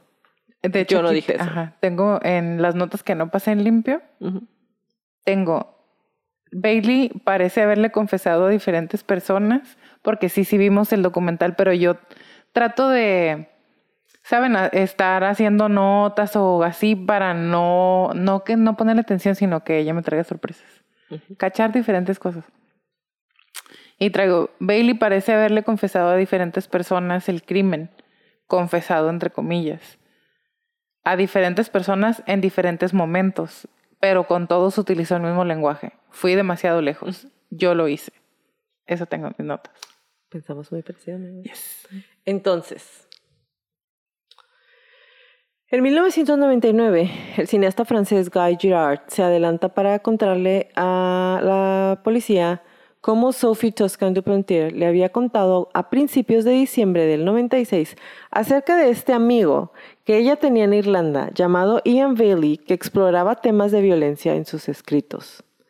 Otra amiga de Sophie, Agnes Thomas, afirmó en el 2015 que le había dicho a su amiga que un hombre raro en el oeste de Cork o, o West Cork, que tenía interés en la poesía quería conocerla en los días previos a su muerte. Ya veo. O sea, ya la andaba acosando. Si bien Bailey fue arrestado dos veces, nunca, nunca fue acusado de ningún delito relacionado con la muerte de Sophie, ni hubo análisis forenses que ubicaran a Bailey en la escena del asesinato. Pero como sospechoso, aparentemente parecía adicto al centro de atención y la atención que le atrajo el caso. O sea, nunca pudo despegarse de eso. Él sabía que la gente hablaba de él, se quedó a vivir en Westcourt, o, o sea, todavía vive ahí el maldito infeliz. Entonces, otras batallas legales de Ian la, se tomó la siguiente cronología de la cobertura del caso en el Irish Times. Antes, Mm. ¿traes lo de la psíquica? No. No, no lo puse. ¿No te pareció importante para ni siquiera mencionar? Dale. Es que a mí me llamó mucho la atención que la- una persona que es psíquica está en una fiesta a donde tiempo después llega Ian Bailey y ella dice, en cuanto lo vi, le dije, ¿por qué la mataste? Ah, la madre, sí, cierto. Y mm, este Ian Bailey nada más le contesta, yo no pensé que todo el mundo se iba a involucrar. Fui demasiado lejos. En vez de decirle de qué hablas, de cuál mujer, estás loca, guachumara, le contestó. Y digo, pues es otra vez evidencia circunstan- circunstancial y sí son testimonios de testigos, pero al final es hearsay. Y hearsay o, ay, ¿cómo se dice? Especulaciones. No creo que esa no es la traducción correcta. Pero hearsay no puede ser admitido como una prueba en un juicio. En, Sí, la, necesitan tenerlo grabado para que sea una declaración de culpa. en la ley inglesa, que es la que rige Irlanda, la misma que rige Estados Unidos. Pero en la ley francesa. En la ley francesa lo encuentran culpable. digo, no me quise adelantar, no quería spoilear, pero en la va. ley francesa, hearsay sí, es es. suficiente prueba. Exactamente. Entonces, ahí les va. El 19 de diciembre del 2002, los padres de Sophie Toscan, ah, George y Margaret, y su hijo Pierre, o sea, el hijo de Sophie, inician una acción civil contra Ian Bailey por la muerte injusta de Sophie. En diciembre del 2003, Ian Bailey inicia una acción por difamación en el Tribunal del Circuito de um, West Cork contra ocho periódicos por vincularlo con el asesinato de Sophie. Pierde seis de las acciones, pero gana contra dos periódicos. Unos ocho testigos testifican para el señor Bailey y 20 para los periódicos, entre ellos Mary Farrell, que demuestra ser un testigo clave, lo que confirma su declaración a la policía de que vio a un hombre que luego supo que era Ian Bailey en el puente de Calfada la noche del asesinato. Eso fue en el 2003. En su sentencia, el juez Patrick Moran comenta que las entrevistas en los medios que concedió después de su primer arresto se desprende de que el señor Ian Bailey es un hombre al que le gusta cierta notoriedad, que quizás le gusta estar en el centro de atención y que le gusta un poco de autopublicidad. En 2004, Ian Bailey envía una carta de abogado amenazando con emprender acciones legales contra Mary Farrell si ella no se retracta de los comentarios que hizo sobre él en los medios tras la conclusión de la acción por difamación. La señora Farrell em- envía una carta de su abogado en respuesta negándose a retractarse de sus comentarios. Eso fue en el 2004. El abogado de Ian Bailey, Frank Buttimer, dice que se entera de que Mary Farrell está mintiendo sobre Ian Bailey cuando presenta una denuncia ante la policía de que él la amenazó en Skull en un momento en que el señor Bailey asistía a una consulta con él en su oficina. Entonces, como podrán ver, sí la estaban acosando. O sea, sí o sí la estaba acosando. Sí. Aunque él diga que nunca, si ya le estaba mandando cartas de su abogado de cállate. ok. En abril del 2005, Marie Farrell se pone en contacto con el abogado del Bailey y alega que la policía la obligó a hacer una declaración falsa que incriminaba a Ian Bailey y se retracta de su declaración de que el hombre que vio en el puente es Ian Bailey. O sea, en el 2005 se echa para atrás. En el 2006, el 25 de abril, el hermano de Sophie uh, Bertrand Buñol confirma que sus padres George y Marguerite y su sobrino Pierre han retirado la acción civil contra Ian Bailey por el homicidio legítimo de su hermana. En el 2007, Ian Bailey inició una apelación ante el Tribunal Superior por su acción por difamación contra los periódicos. El caso se resuelve después de tres días y los periódicos reconocen que nunca tuvieron la intención de sugerir que el asesino de la señorita um, Sophie era Ian. El 1 de mayo del 2007, Ian presenta documentos ante el Tribunal Superior demandando al ministro de Justicia y al comisionado de la policía por arresto injustificado, encarcelamiento falso, conspiración, agresión, allanamiento de morada, acoso, intimidación y violación de sus derechos constitucionales. En el 2007, familiares y amigos de Sophie forman un grupo de presión en Francia, la Asociación para la Verdad sobre el Asesinato de Sophie, um, para hacer campaña por justicia para la madre asesinada del muchacho. En el 2008, en junio, el magistrado francés, el juez Patrick Gachon, recientemente designado para investigar el asesinato, ordena la exhumación del cuerpo de Sophie del terreno familiar para una autopsia y un examen forense por parte de Francia. En el 2014, Ian Bailey inicia su demanda ante el Tribunal Superior por daños y perjuicios contra el ministro de Justicia y el comisionado de la policía. Se le dice al jurado de ocho hombres y cuatro mujeres que el caso se tardará seis semanas en escucharse y es probable que termine antes de Navidad del 2014. Ese maldito perro nomás vivió de las demandas, lo odio. En el, perdón, en el, 30 de marzo del 2015, Ian Bailey pierde su acción civil por daños y perjuicios contra la policía y el Estado.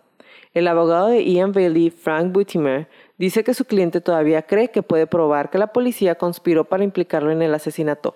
Mamón, tú solo te metiste ahí, nadie te estaba hablando. O sea, él solo era como, quiero decirles que fui, pero no les voy a decir que fui porque no quiero estar en la cárcel, pero quiero que todos sepan que fui, pero que no sepan que fui. O sea, pero que no crean que fui yo. Maldito perro. Em, considera que toda la apelación sobre su juicio eh, ha estado mal. En febrero del 2010, regresándonos un poco, un magistrado francés emitió una orden de detención europea que llevó al Tribunal Superior de Irlanda a conceder una orden de extradición para Ian Bailey. Bailey apeló ante el Tribunal Supremo. En marzo del 2012, el Tribunal Supremo de Irlanda concedió la apelación. Los cinco jueces aceptaron la apelación porque las autoridades francesas no tenían intención de juzgarlo en esta etapa. Cuatro de los jueces también confirman el argumento de que la orden de detención europea prohibía entregar al señor, al señor, al señor, a Bailey a Francia porque el presunto delito se produjo fuera del territorio francés y no hubo reciprocidad. Entonces no hay extradición. En marzo del 2017, Bailey fue arrestado en Irlanda a raíz de una orden de arresto europea emitida por las autoridades francesas. La orden buscaba extraditar a Bailey a Francia para ser juzgado por el homicidio voluntario de Sophie y el Tribunal Superior de Irlanda respaldó la orden. Bailey logró evitar la extradición y en el 2018 un tribunal francés dictaminó que había motivos suficientes para que Bailey enfrente un juicio en ausencia. Bailey fue declarado culpable de asesinato y sentenciado a 25 años de prisión el 31 de mayo del 2019, teniendo en cuenta también la evidencia que condenó a Bailey, también incluyó la declaración inicial de Marie Farrell Bailey, Marie Farrell y de Bailey a pesar de que ella se retractó. El 12 de octubre del 2020, el juez Paul Burns del Tribunal Superior de Irlanda dictaminó que Bailey no podía ser extraditado. Perdón por la mosca. Más tarde, ese mismo mes, el Estado irlandés decidió no apelar a la decisión del Tribunal Superior, poniendo fin, de hecho, a todos los intentos de extraditar a Bailey. Ahora, digamos que no fue él. ¿Hay otros posibles sospechosos? Sí, pero aquí les va. Todos los otros posibles sospechosos son derivados de que Ian Bailey decía que alguien en Francia quería matar a Sophie. Y ahí les van. El primero es Bruno Carbonet. ¿Se acuerdan que les dije que la vida de Sophie parecía perfecta? Pues no lo era.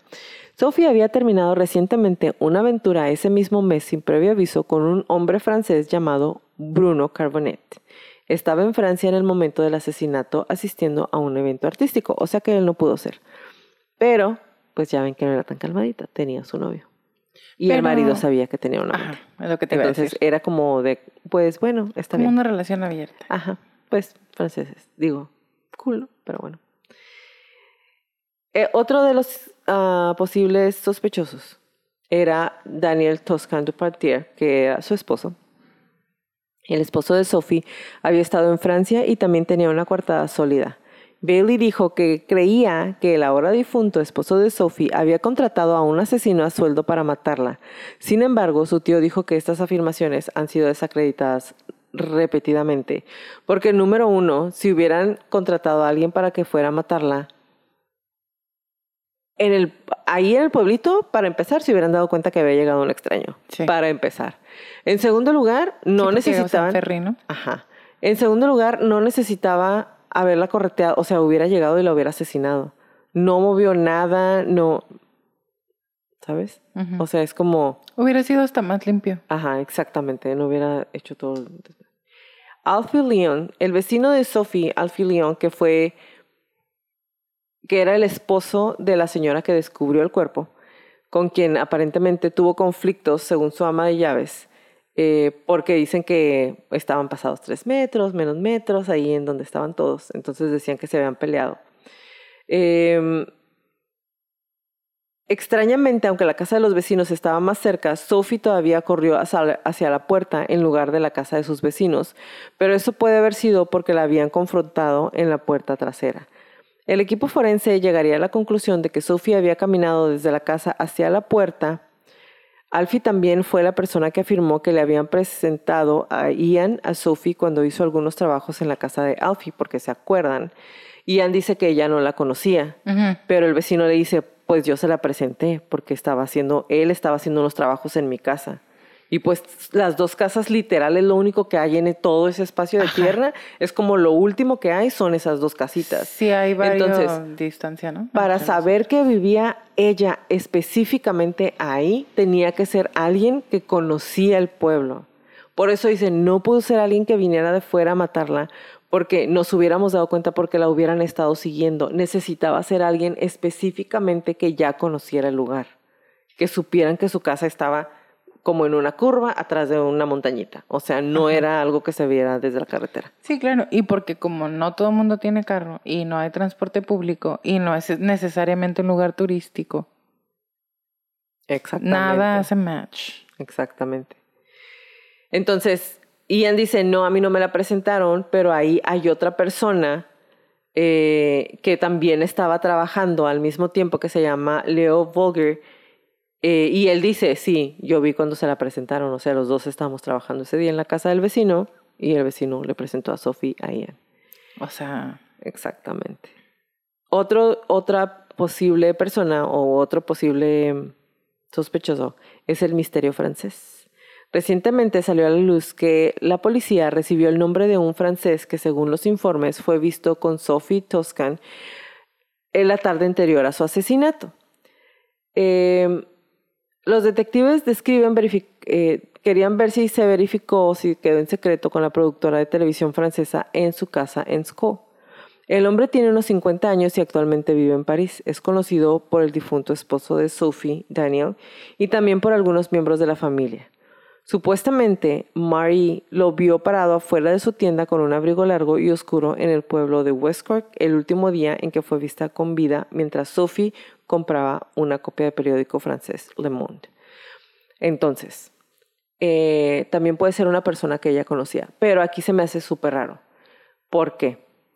Porque desde un inicio, cuando Marie dice que la ve, que hay una persona viendo a Sophie afuera y luego la va siguiendo. Si el hombre que la va siguiendo es un amigo de la familia, a mí se me haría lógico que si se quedó de ver con ella, como lo hayan querido poner, porque todo esto lo quisieron hacer ver como si hubiera sido su amante y se hubieran quedado de ver. ¿Cómo te explicas entonces que se supone que no, no se hablan y él nada más va caminando? ¿Sabes? Si nadie la conocía, o sea, pues salgo y me voy con él. o lo saludo por lo menos, si se va a ir conmigo hasta mi casa, ¿estás de acuerdo? De menos caminos juntos. Exactamente. O sea, es como, ¿sabes? Sí. Y finalmente, pues la policía. Este caso también estuvo plagado de denuncias de trabajo policial fallido. Parece que el caso fue mal manejado, obviamente, porque tenían no sé cuántos años que no había, creo que nunca habían tenido un asesinato así ahí. Entonces, por eso la policía no sabía cómo tratar el caso, no sabía cómo guardar la evidencia, no sabían qué evidencia guardar. Todo el mundo andaba caminando sobre la escena del crimen, no taparon el cuerpo de Sophie, la tuvieron ahí en intemperie más de 28 horas, o sea, fue un desastre total. Eh, la policía estaba empeñada en demostrar que Ian era su hombre únicamente, su hombre, su hombre. Hombre. Buscaron evidencia circunstancial y a pesar de cualquier evidencia forense que lo demuestre, además de las denuncias de declaraciones falsas e intimidación, porque todo eso dicen que hizo la policía, también hubo una serie de pruebas clave que desaparecieron. ¿Sí te acuerdas de eso? Obvio.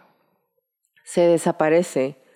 Eh, bueno, un hombre también le dice al Tribunal Superior de que la policía le dio dinero en efectivo, ropa y cantidades significativas de cannabis como parte de un plan para que se hiciera amigo de Ian Bailey y le soltara la lengua. Ya veo. Martin Graham dijo que le pidieron que se hiciera amigo del señor Bailey lo mejor que pudiera, lo que pensó que era ridículo porque no, no lo conocía. Dijo que la policía se ofreció a comprarle ropa y algunos dulcecillos y sugirió que la familia estaría muy agradecida por una declaración favorable si pudiera encontrar algo que sugiriera que el señor Bailey estaba relacionado con el asesinato de Sophie. La policía me presionaba constantemente para que sugiriera que había un vínculo entre Ian Bailey y Sophie, pero no sabía de ninguno, solo lo que me dijeron. Simplemente pensé que todo esto era una locura. Em, se informó que la policía había realizado búsquedas exhaustivas de los elementos faltantes. Aquí les va lo que se les perdió. Una puerta de 14 pies de largo salpicada de sangre. 14 pies de largo. Eh, tomada cerca de donde se encontró el cuerpo de Sophie. Eso fue una de las cosas que se les perdió. Se les perdió una botella de vino francés encontrada cuatro meses después del asesinato en un campo al lado de la escena del crimen. Ese vino no lo venden en Irlanda.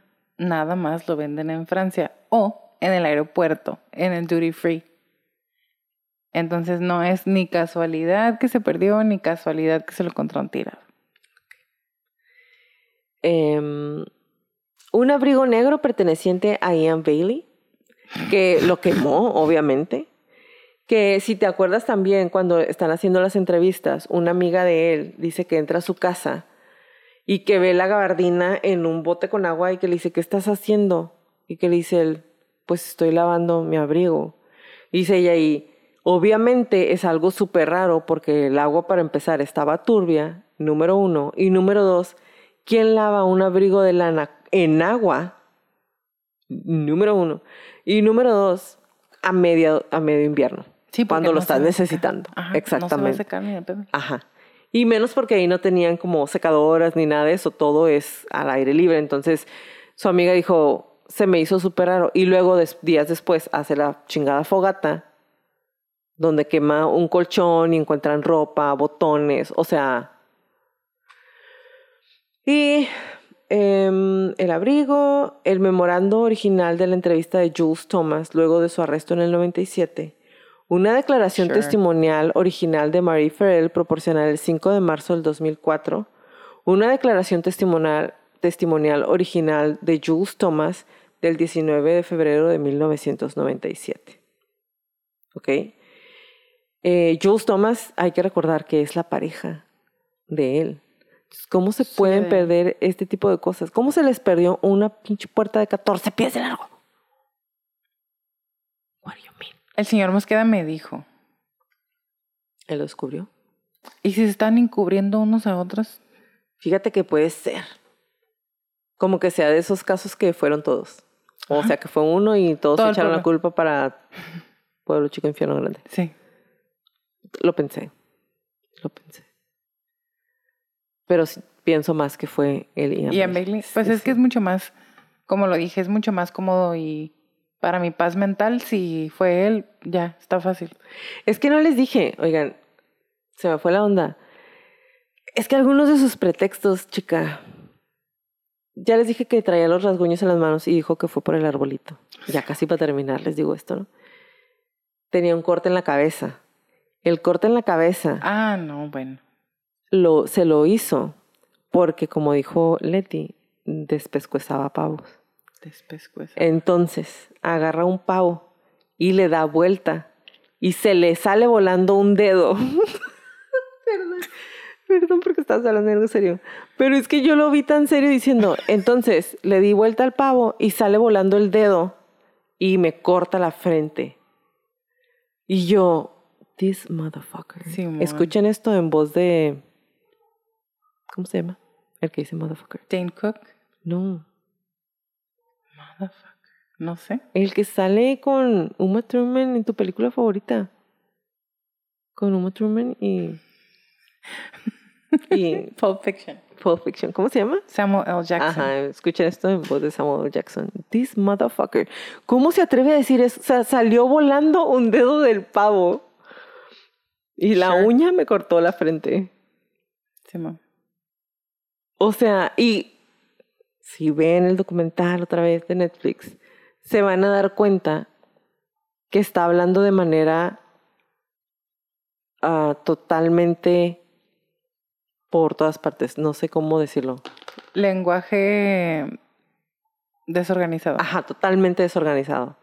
O sea, de que el pavo, pero al mismo tiempo que dice que se cortó con el pavo, le dice, pero hazte un lado porque voy a dejar salir a las gallinas ahorita, a media entrevista.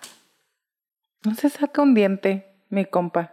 O sea, a media entrevista, ¿ok? Es- Con unas pinzas Ajá. perras. está, es- está... ¿Sí son perras o pericas? No, la llave es perica y las pinzas son perras.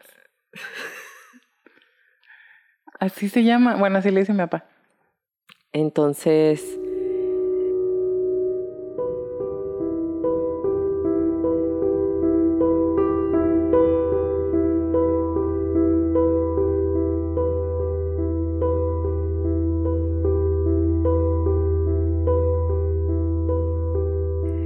episodio es editado por Stuka Producciones. si necesitas que alguien te haga trabajos de edición de audio y video, Stuka Producciones puede ayudarte. Búscanos en Facebook y en Insta como Stuka Producciones. Stuka es S-Z-T-U-K-A Producciones. Y ahora viene el perfil psicológico y todo lo que encontró mi amiga Pechocha de este, de todo este Son of a bitch. desbarajuste. Voy a empezar por el principio como siempre. El crimen fue descrito, todas estas son mis notas, ok. Em, el crimen fue descrito por quienes vieron la escena como un frenesí enloquecido. Una persona enloquecida, es la única manera.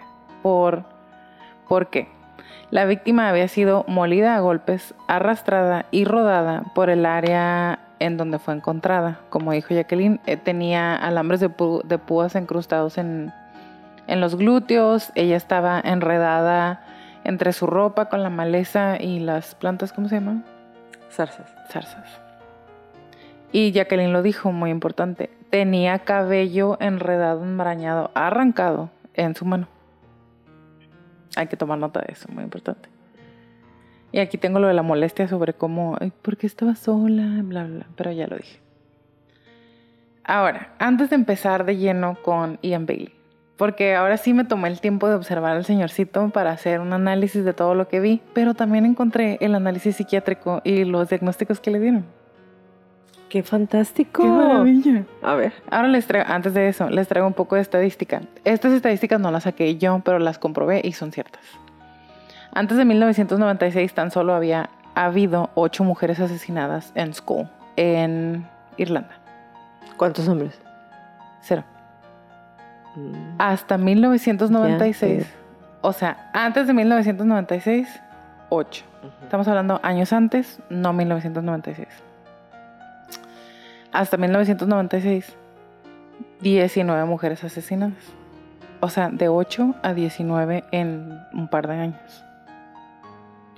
Desde 1996 y hasta el 2016, 209 mujeres y 16 niños, hijos de algunas de esas 209 mujeres What the fuck? asesinados. De ¿Por un asesino en serie o por diferentes hombres? de esas 209 mujeres asesinadas, 63% de ellas fueron asesinadas en su propia casa. 53% de esas 63 debí de haber sacado los números ¿verdad? con un arma. El 79% de esos casos fueron resueltos. Y de ese 79%, 54 fueron cometidos por su ex o actual pareja masculina. Pero, hey, no hay que ponerles atención porque a final de cuentas a todas las mujeres les pegan.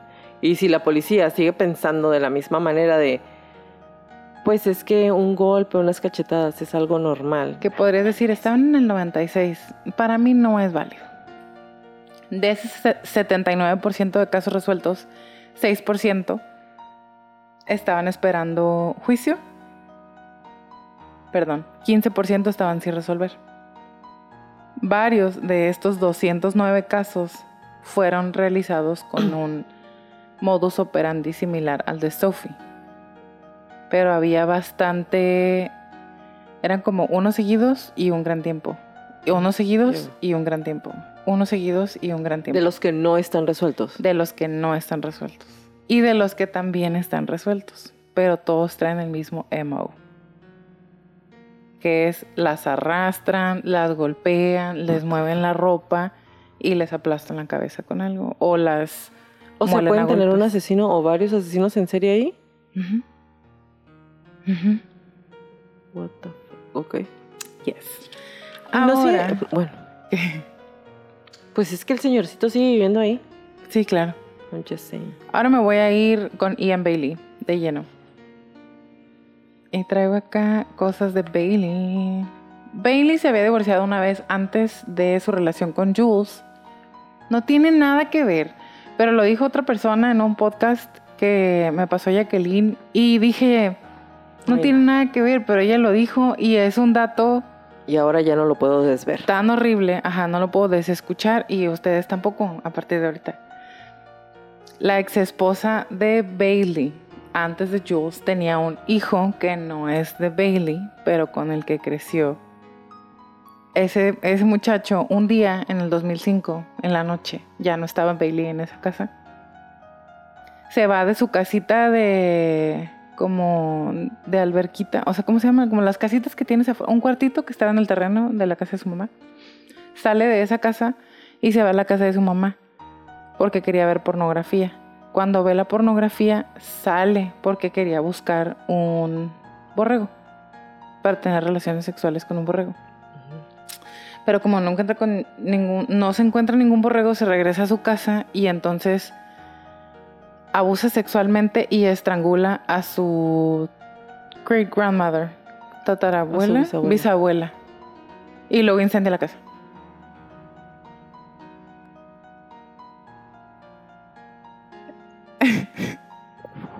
Perdón que me dé risa. No es que me dé risa porque esté gracioso, sino. ¿Qué? What the fuck? A mí, otra vez, lo que se me hace interesante. Y ya saben que utilizo la palabra interesante porque me gusta mucho esto. Y cómo se conectan las cosas. Creció con Bailey. Ah, claro. Ujú. Su Sí, etapa claro, formativa sí, sí, sí. fue con Bailey. Como su padrastro. Ajá. Y número uno, porque estaba buscando un borrego. Y número dos, Es porque he escuchado de muchas Sí, yo personas también, que los yo borregos, también, ¿qué pero- pedo con los borregos, gente? pero... Porque aparte yo supongo que los, que los borregos gritan, ¿no? Pero, The Silence of the Lamb. Pero... Can you hear them screaming? Pero... Ay, no, ya no me lo voy a poder quitar de la cabeza. Te les dije, Oh, no. bienvenidos. Pero... Traigo esta información en mi cabeza desde hace un par de días. Wow. Mira, Yes. ni siquiera sé qué iba a decir. Ya sigue. Jules, a quien Bailey golpeó varias ocasiones hasta esa fortuita noche en la que la golpeó con unas muletas, de tal manera que casi pierde el ojo. Jules ya tenía un historial de parejas que la maltrataban. Cuando la policía le preguntó, después de esa vez que casi pierde el ojo, que la golpeó demasiado, ¿por qué te regresaste con él? ¿Por qué no lo has dejado? Ella contestó, porque no me trata tan mal como los anteriores. ¿Por qué es importante esto? Hemos hablado acerca de las eh, de casos. No quiero generalizar en, esta particular ocasión, no quiero generalizar. Las mujeres que, hemos ah, visto en casos como Nicole Brown, que son víctimas de abuso doméstico, y ahí sí, por estadística, la mayoría de ellas vienen con un pasado que están arrastrando, pero cuando encuentran un lugar que es menos feo que todos los anteriores y por el miedo y el no es grooming la palabra correcta, pero el abuso sistemático y estarles como rompiendo todas las barreras y quitarles el autoestima y estarles como remarcando que no hay nada mejor allá afuera, se me hizo muy interesante que Jules ya hubiera pasado por tantas parejas de abuso sexual. Y triste. Muy triste. Y Digo, al final Jules deja a Bailey porque sus hijos ya se rehusaron a seguirla viendo, a seguirla visitando, si seguía con Bailey. Prácticamente fue o, él, o, él o nosotros. Y se separa de él muchísimos años después. Si le preguntan a Bailey, se llevaban súper bien y lo querían mucho. Los hijos de Jules. Está loco, Entonces, esa vez que la golpea tan grave, a él se lo llevan a un hospital psiquiátrico y a ella se la llevan a un hospital para que se pueda recuperar. Te voy a interrumpir aquí. Hágalo. ¿Qué te parece su respuesta cuando le dicen que por qué la golpeó? Ay, no me acuerdo por qué dice eso. Es que dice. Ah, ya me acuerdo. Pues es que nos estábamos tomando unos tragos y. Se puso violento. Me puse violento, Y, y dice lo mismo. Ah, fui demasiado lejos. Fui demasiado lejos. Sí, sí es cierto. No, no me, no me acordaba. No hice nota de eso. Dice, pues estábamos tomando, eh, las cosas se pusieron turbias y fui demasiado lejos. demasiado lejos. a mí lo que me llamó la atención de esa vez es que Dios llegó con su cabello agarra, en la mano enredado, se lo había arrancado de alguna u otra manera. Ah, sí, es cierto. Le encuentran huecos. Ajá. Y ahorita que dijiste eso me acordé de otra cosa. cuando le preguntaron que por qué la había golpeado en otras ocasiones y ella dijo, es por diferentes causas. Una vez lo desperté de su siesta y se molestó. Pero entonces, al señorcito. Y aquí traigo lo de que pasó con mucha gente confesando, entre comillas, y utilizando las mismas palabras. Em, le hicieron un perfil psiquiátrico a este señor tan interesante. Y es el siguiente. Narcisista, violento, impulsivo, egocéntrico, poca tolerancia a la frustración, gran necesidad de ser reconocido y violento sobre todo si está alcoholizado. Y algo que dijeron, psycho rigidity, que la traducción literal es rigidez psicológica o de la psique, que es una renuencia no es la palabra, ¿verdad? Pero es la que voy a escoger porque no me acuerdo de la correcta, aferrada a ponerse en el lugar de los otros o entender o tratar de entender los sentimientos de los otros. Y dije, qué interesante. Todo eso es parte del el trastorno narcisista de la personalidad. Hace mucho que no lo leemos. Lo, lo queremos leer en este momento. Yo digo que sí. Dale. Lo marqué y no sé cuál es de todas maneras. Creo que el narcisista no lo hacemos desde. A ver. A Utoya. Desde Breivik.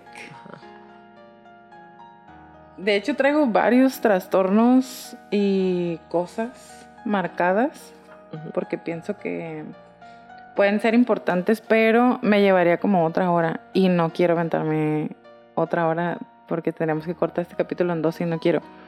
Si les interesa, le podemos dar un ratito con todo lo que traigo marcado que podría ser interesante en la disección. Okay. Le podemos diseccionar a este. Pero el trastorno narcisista de la personalidad. La característica esencial del trastorno narcisista de la personalidad, esto es con el DSM-4, es un patrón general de grandiosidad, necesidad de admiración y falta de empatía que empieza al comienzo de la edad adulta. La vulnerabilidad de la autoestima hace al sujeto con trastorno narcisista de la personalidad muy sensible al ultraje de la crítica o la frustración. Que es como lo escribieron. Aunque tal vez no lo demuestran abiertamente, estos sujetos pueden obsesionarse con las críticas y sentirse humillados, degradados, hundidos y vacíos. Reaccionar con desdén, rabia o contraatacando de forma desafiante. Estas experiencias suelen conducir al retraimiento social, a una apariencia de humildad que puede enmascarar y proteger la grandiosidad. Y creo que con eso es suficiente. Si nos vamos a los criterios, digo, realmente no se sabe suficiente de Bailey, pero si se avientan el documental, el documental de Netflix y hay unos cuatro podcasts que valdrían la pena, están en inglés. Uno de ellos es por una pareja que fueron a entrevistar a todo el pueblo, pero de alguna u otra manera terminaron enredados en las garras de Bailey y al final terminó dirigiendo el podcast él. Entonces aquí tengo una nota. Parece gustarle ser el centro de atención. Claro. Para una persona que dice que no tuvo nada que ver, que le arruinaron la vida y que le ha impactado tanto y que tiene PTSD, compita no deja de hacer entrevistas. Y se la ha pasado, escribió un libro y se la pasa escribiendo poemas al respecto y los vende. Él jura que se venden como pan caliente, sus libros y sus poemas pero no ha perdido oportunidad desde 1996 hasta la fecha de dar entrevistas, aparecer, platicar y decir, es que a mí me echaron la culpa y yo estuve ahí, pobrecito de mí. O sea, para él es como, se convirtió en el centro de atención y lo hemos dicho, eso a nosotras y a mucha gente más molesta bastante porque es revictimización el ignorar a la víctima porque se vuelve más importante Exactamente. El, asesino. o el sospechoso. Eso pasó también con O.J. Simpson, que de ahí viene este de tan profundo que le tenemos. Que nos olvidamos por completo de Nicole y que era una mujer joven, bella, que mm, tenía su familia, sus amigos, estaba intentando, sí, te estaba intentando dejar atrás una relación eh, problemática de abuso, estaba queriendo vivir su vida, ser feliz, ser libre, conocerse ella misma. Y a lo mejor Sophie no es una víctima a través de su vida, pero era una persona muy segura de sí misma, pero al mismo tiempo muy tímida. Por eso tenía esa cabaña, para irse a recargar pilas, como dijiste. Y como les dije también al inicio, conecto mucho con eso porque yo también voy y recargo pilas a un lugar aislado lejos de la gente. Y es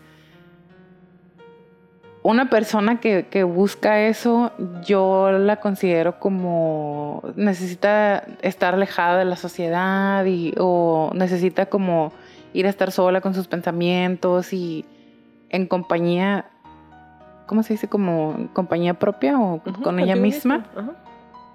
Y Bailey me resulta todo lo contrario, o sea, es un una persona que le gusta estar llamando la atención, que, estén hablando de él, que se le reconozca de alguna u otra manera, como una persona que se siente mucho más importante de lo que realmente ha se quiere sentir súper culto, súper yo te puedo enseñar, yo sé hacer de comer, yo, él todo, o sea, él es todo, totalmente. Sí, y entre las cosas que traigo acá marcadas, que no las voy a leer porque otra vez nos llevaría bastante tiempo, traigo el trastorno límite de la personalidad, porque tiene algunos, bueno, si es que sí es este, si podríamos tomar este diagnóstico que se le hizo, que otra vez no conseguí yo la información, pero sí busqué que sí existiera y que estuviera como documentada de alguna manera. También el trastorno disocial se me hace como que trae algunos rasgos, rasgos eh, límite de la personalidad. Y sobre todo me gustaría, y ese tema, no quiero entrar porque es un tema que quedamos que íbamos a tratar eh, de lleno, que es, que hace, que define a un spree killer y a un ah. serial killer y cómo es un espectro. No son dos tipos de asesinato, es un espectro y se pueden mover en el espectro. La mayoría no se mueve, pero si hubo tantos, si hubo un incremento de asesinatos a partir del asesinato de. Sophie O sea, y varios con el mismo modus operandi, amigo, date cuenta. a mí eso me comunica él. Pues la policía no supo ni qué le voy a dar. Las ganas que traían, ¿sabes? Es como, porque con un asesino en serie lo hemos visto, es un enojo que se está cocinando, claro. germinando y... Y, Y ya sea contra él o contra sale. quien sea la persona que sea el. ¿Cómo se llama? La musa de sus enojos. Esa es la persona que está matando y matando y matando y matando y matando una y una otra y otra y otra Pero vez. con un spree killer son arranques, son momentos de se me llenó ahorita el costalito y necesito... ¿Sabes si las chicas que han estado apareciendo tienen complexión similar a la de Sophie? Eso sí no lo, no lo encontré. Y mm, las chicas que encontraron la información sí dijeron, no quise seguir investigando por respeto a las otras personas porque no las estoy investigando Sí, claro. a ellas. Y me gustó mucho que lo pusieran de esa manera. No voy a ultrajar la memoria de otra persona para conseguir información, número uno, para un podcast y número dos, que no es para ellas al final. Sería usarlas y no quiero volver a hacer eso, incluso después de que ya fallecieron. Y... Ay, de mi hoja. Am, ya para cerrar. Puse, el pueblito lo describió de muchas maneras, pero todas con algo en común. Comportamiento y lenguaje errático, que fue lo que tú dijiste hace rato. El 22 de agosto de 2000, el 28 de agosto del- de este año, del 2022, Ian fue entrevistado porque se encontró ADN en los restos de Sophie y dijo, el AD había ADN extraterrestre, es decir, no es el ADN de la víctima y obviamente no va a ser el mío. Eso fue encontrado en partes de su cuerpo, en partes de su ropa y muy probablemente en un zapato. Hay un sospechoso viable y realmente todo lo que se necesita es que se visite a esta persona y se tome una muestra de ADN y se compare con el ADN que se encontró en el zapato. Todavía están vivos, aparentemente hay cooperación. Las autoridades francesas ahora aparentemente están cooperando con las autoridades irlandesas. Bailey, quien fue condenado en rebeldía en París por el asesinato de Sophie, niega cualquier participación en su muerte y como ya había dado su muestra de ADN una vez, ya no tiene por qué volver a entregarla. Gracias por acompañarnos en un episodio más de Crónicas de Crimen. Los esperamos en nuestro próximo capítulo. Con este cerramos. Es ¿Cuál el número próximo? 12. Los esperamos en la disección. Les vamos a ¿Cuándo es? poner.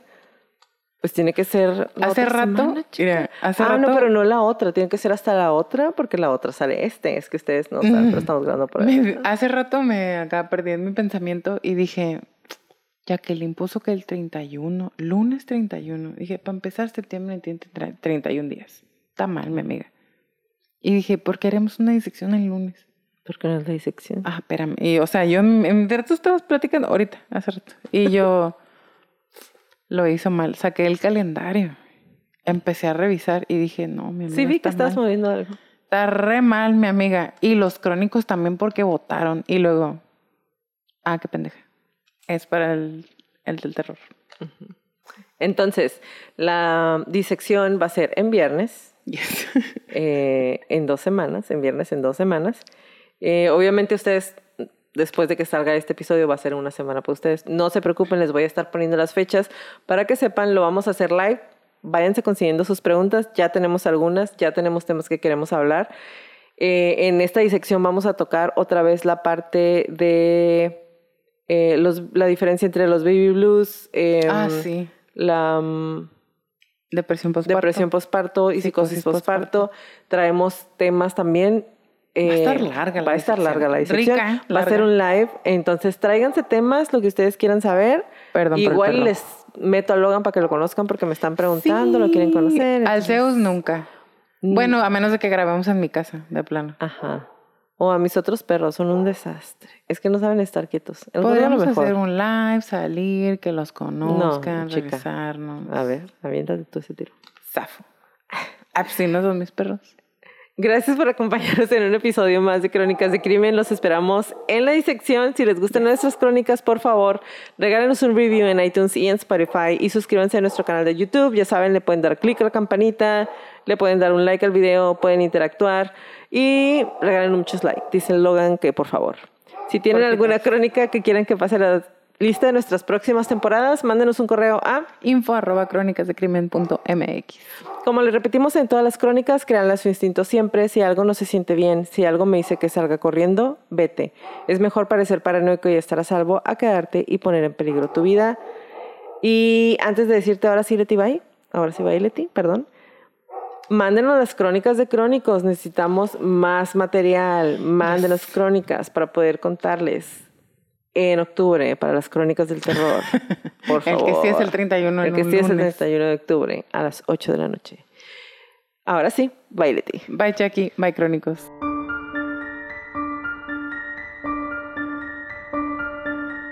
Toda la redacción y búsqueda de esta crónica fue hecha por mí, todo el perfil clínico fue realizado por Leti Mosqueda, música por Kevin McLeod y toda la edición de sonido es de Stuka Producciones.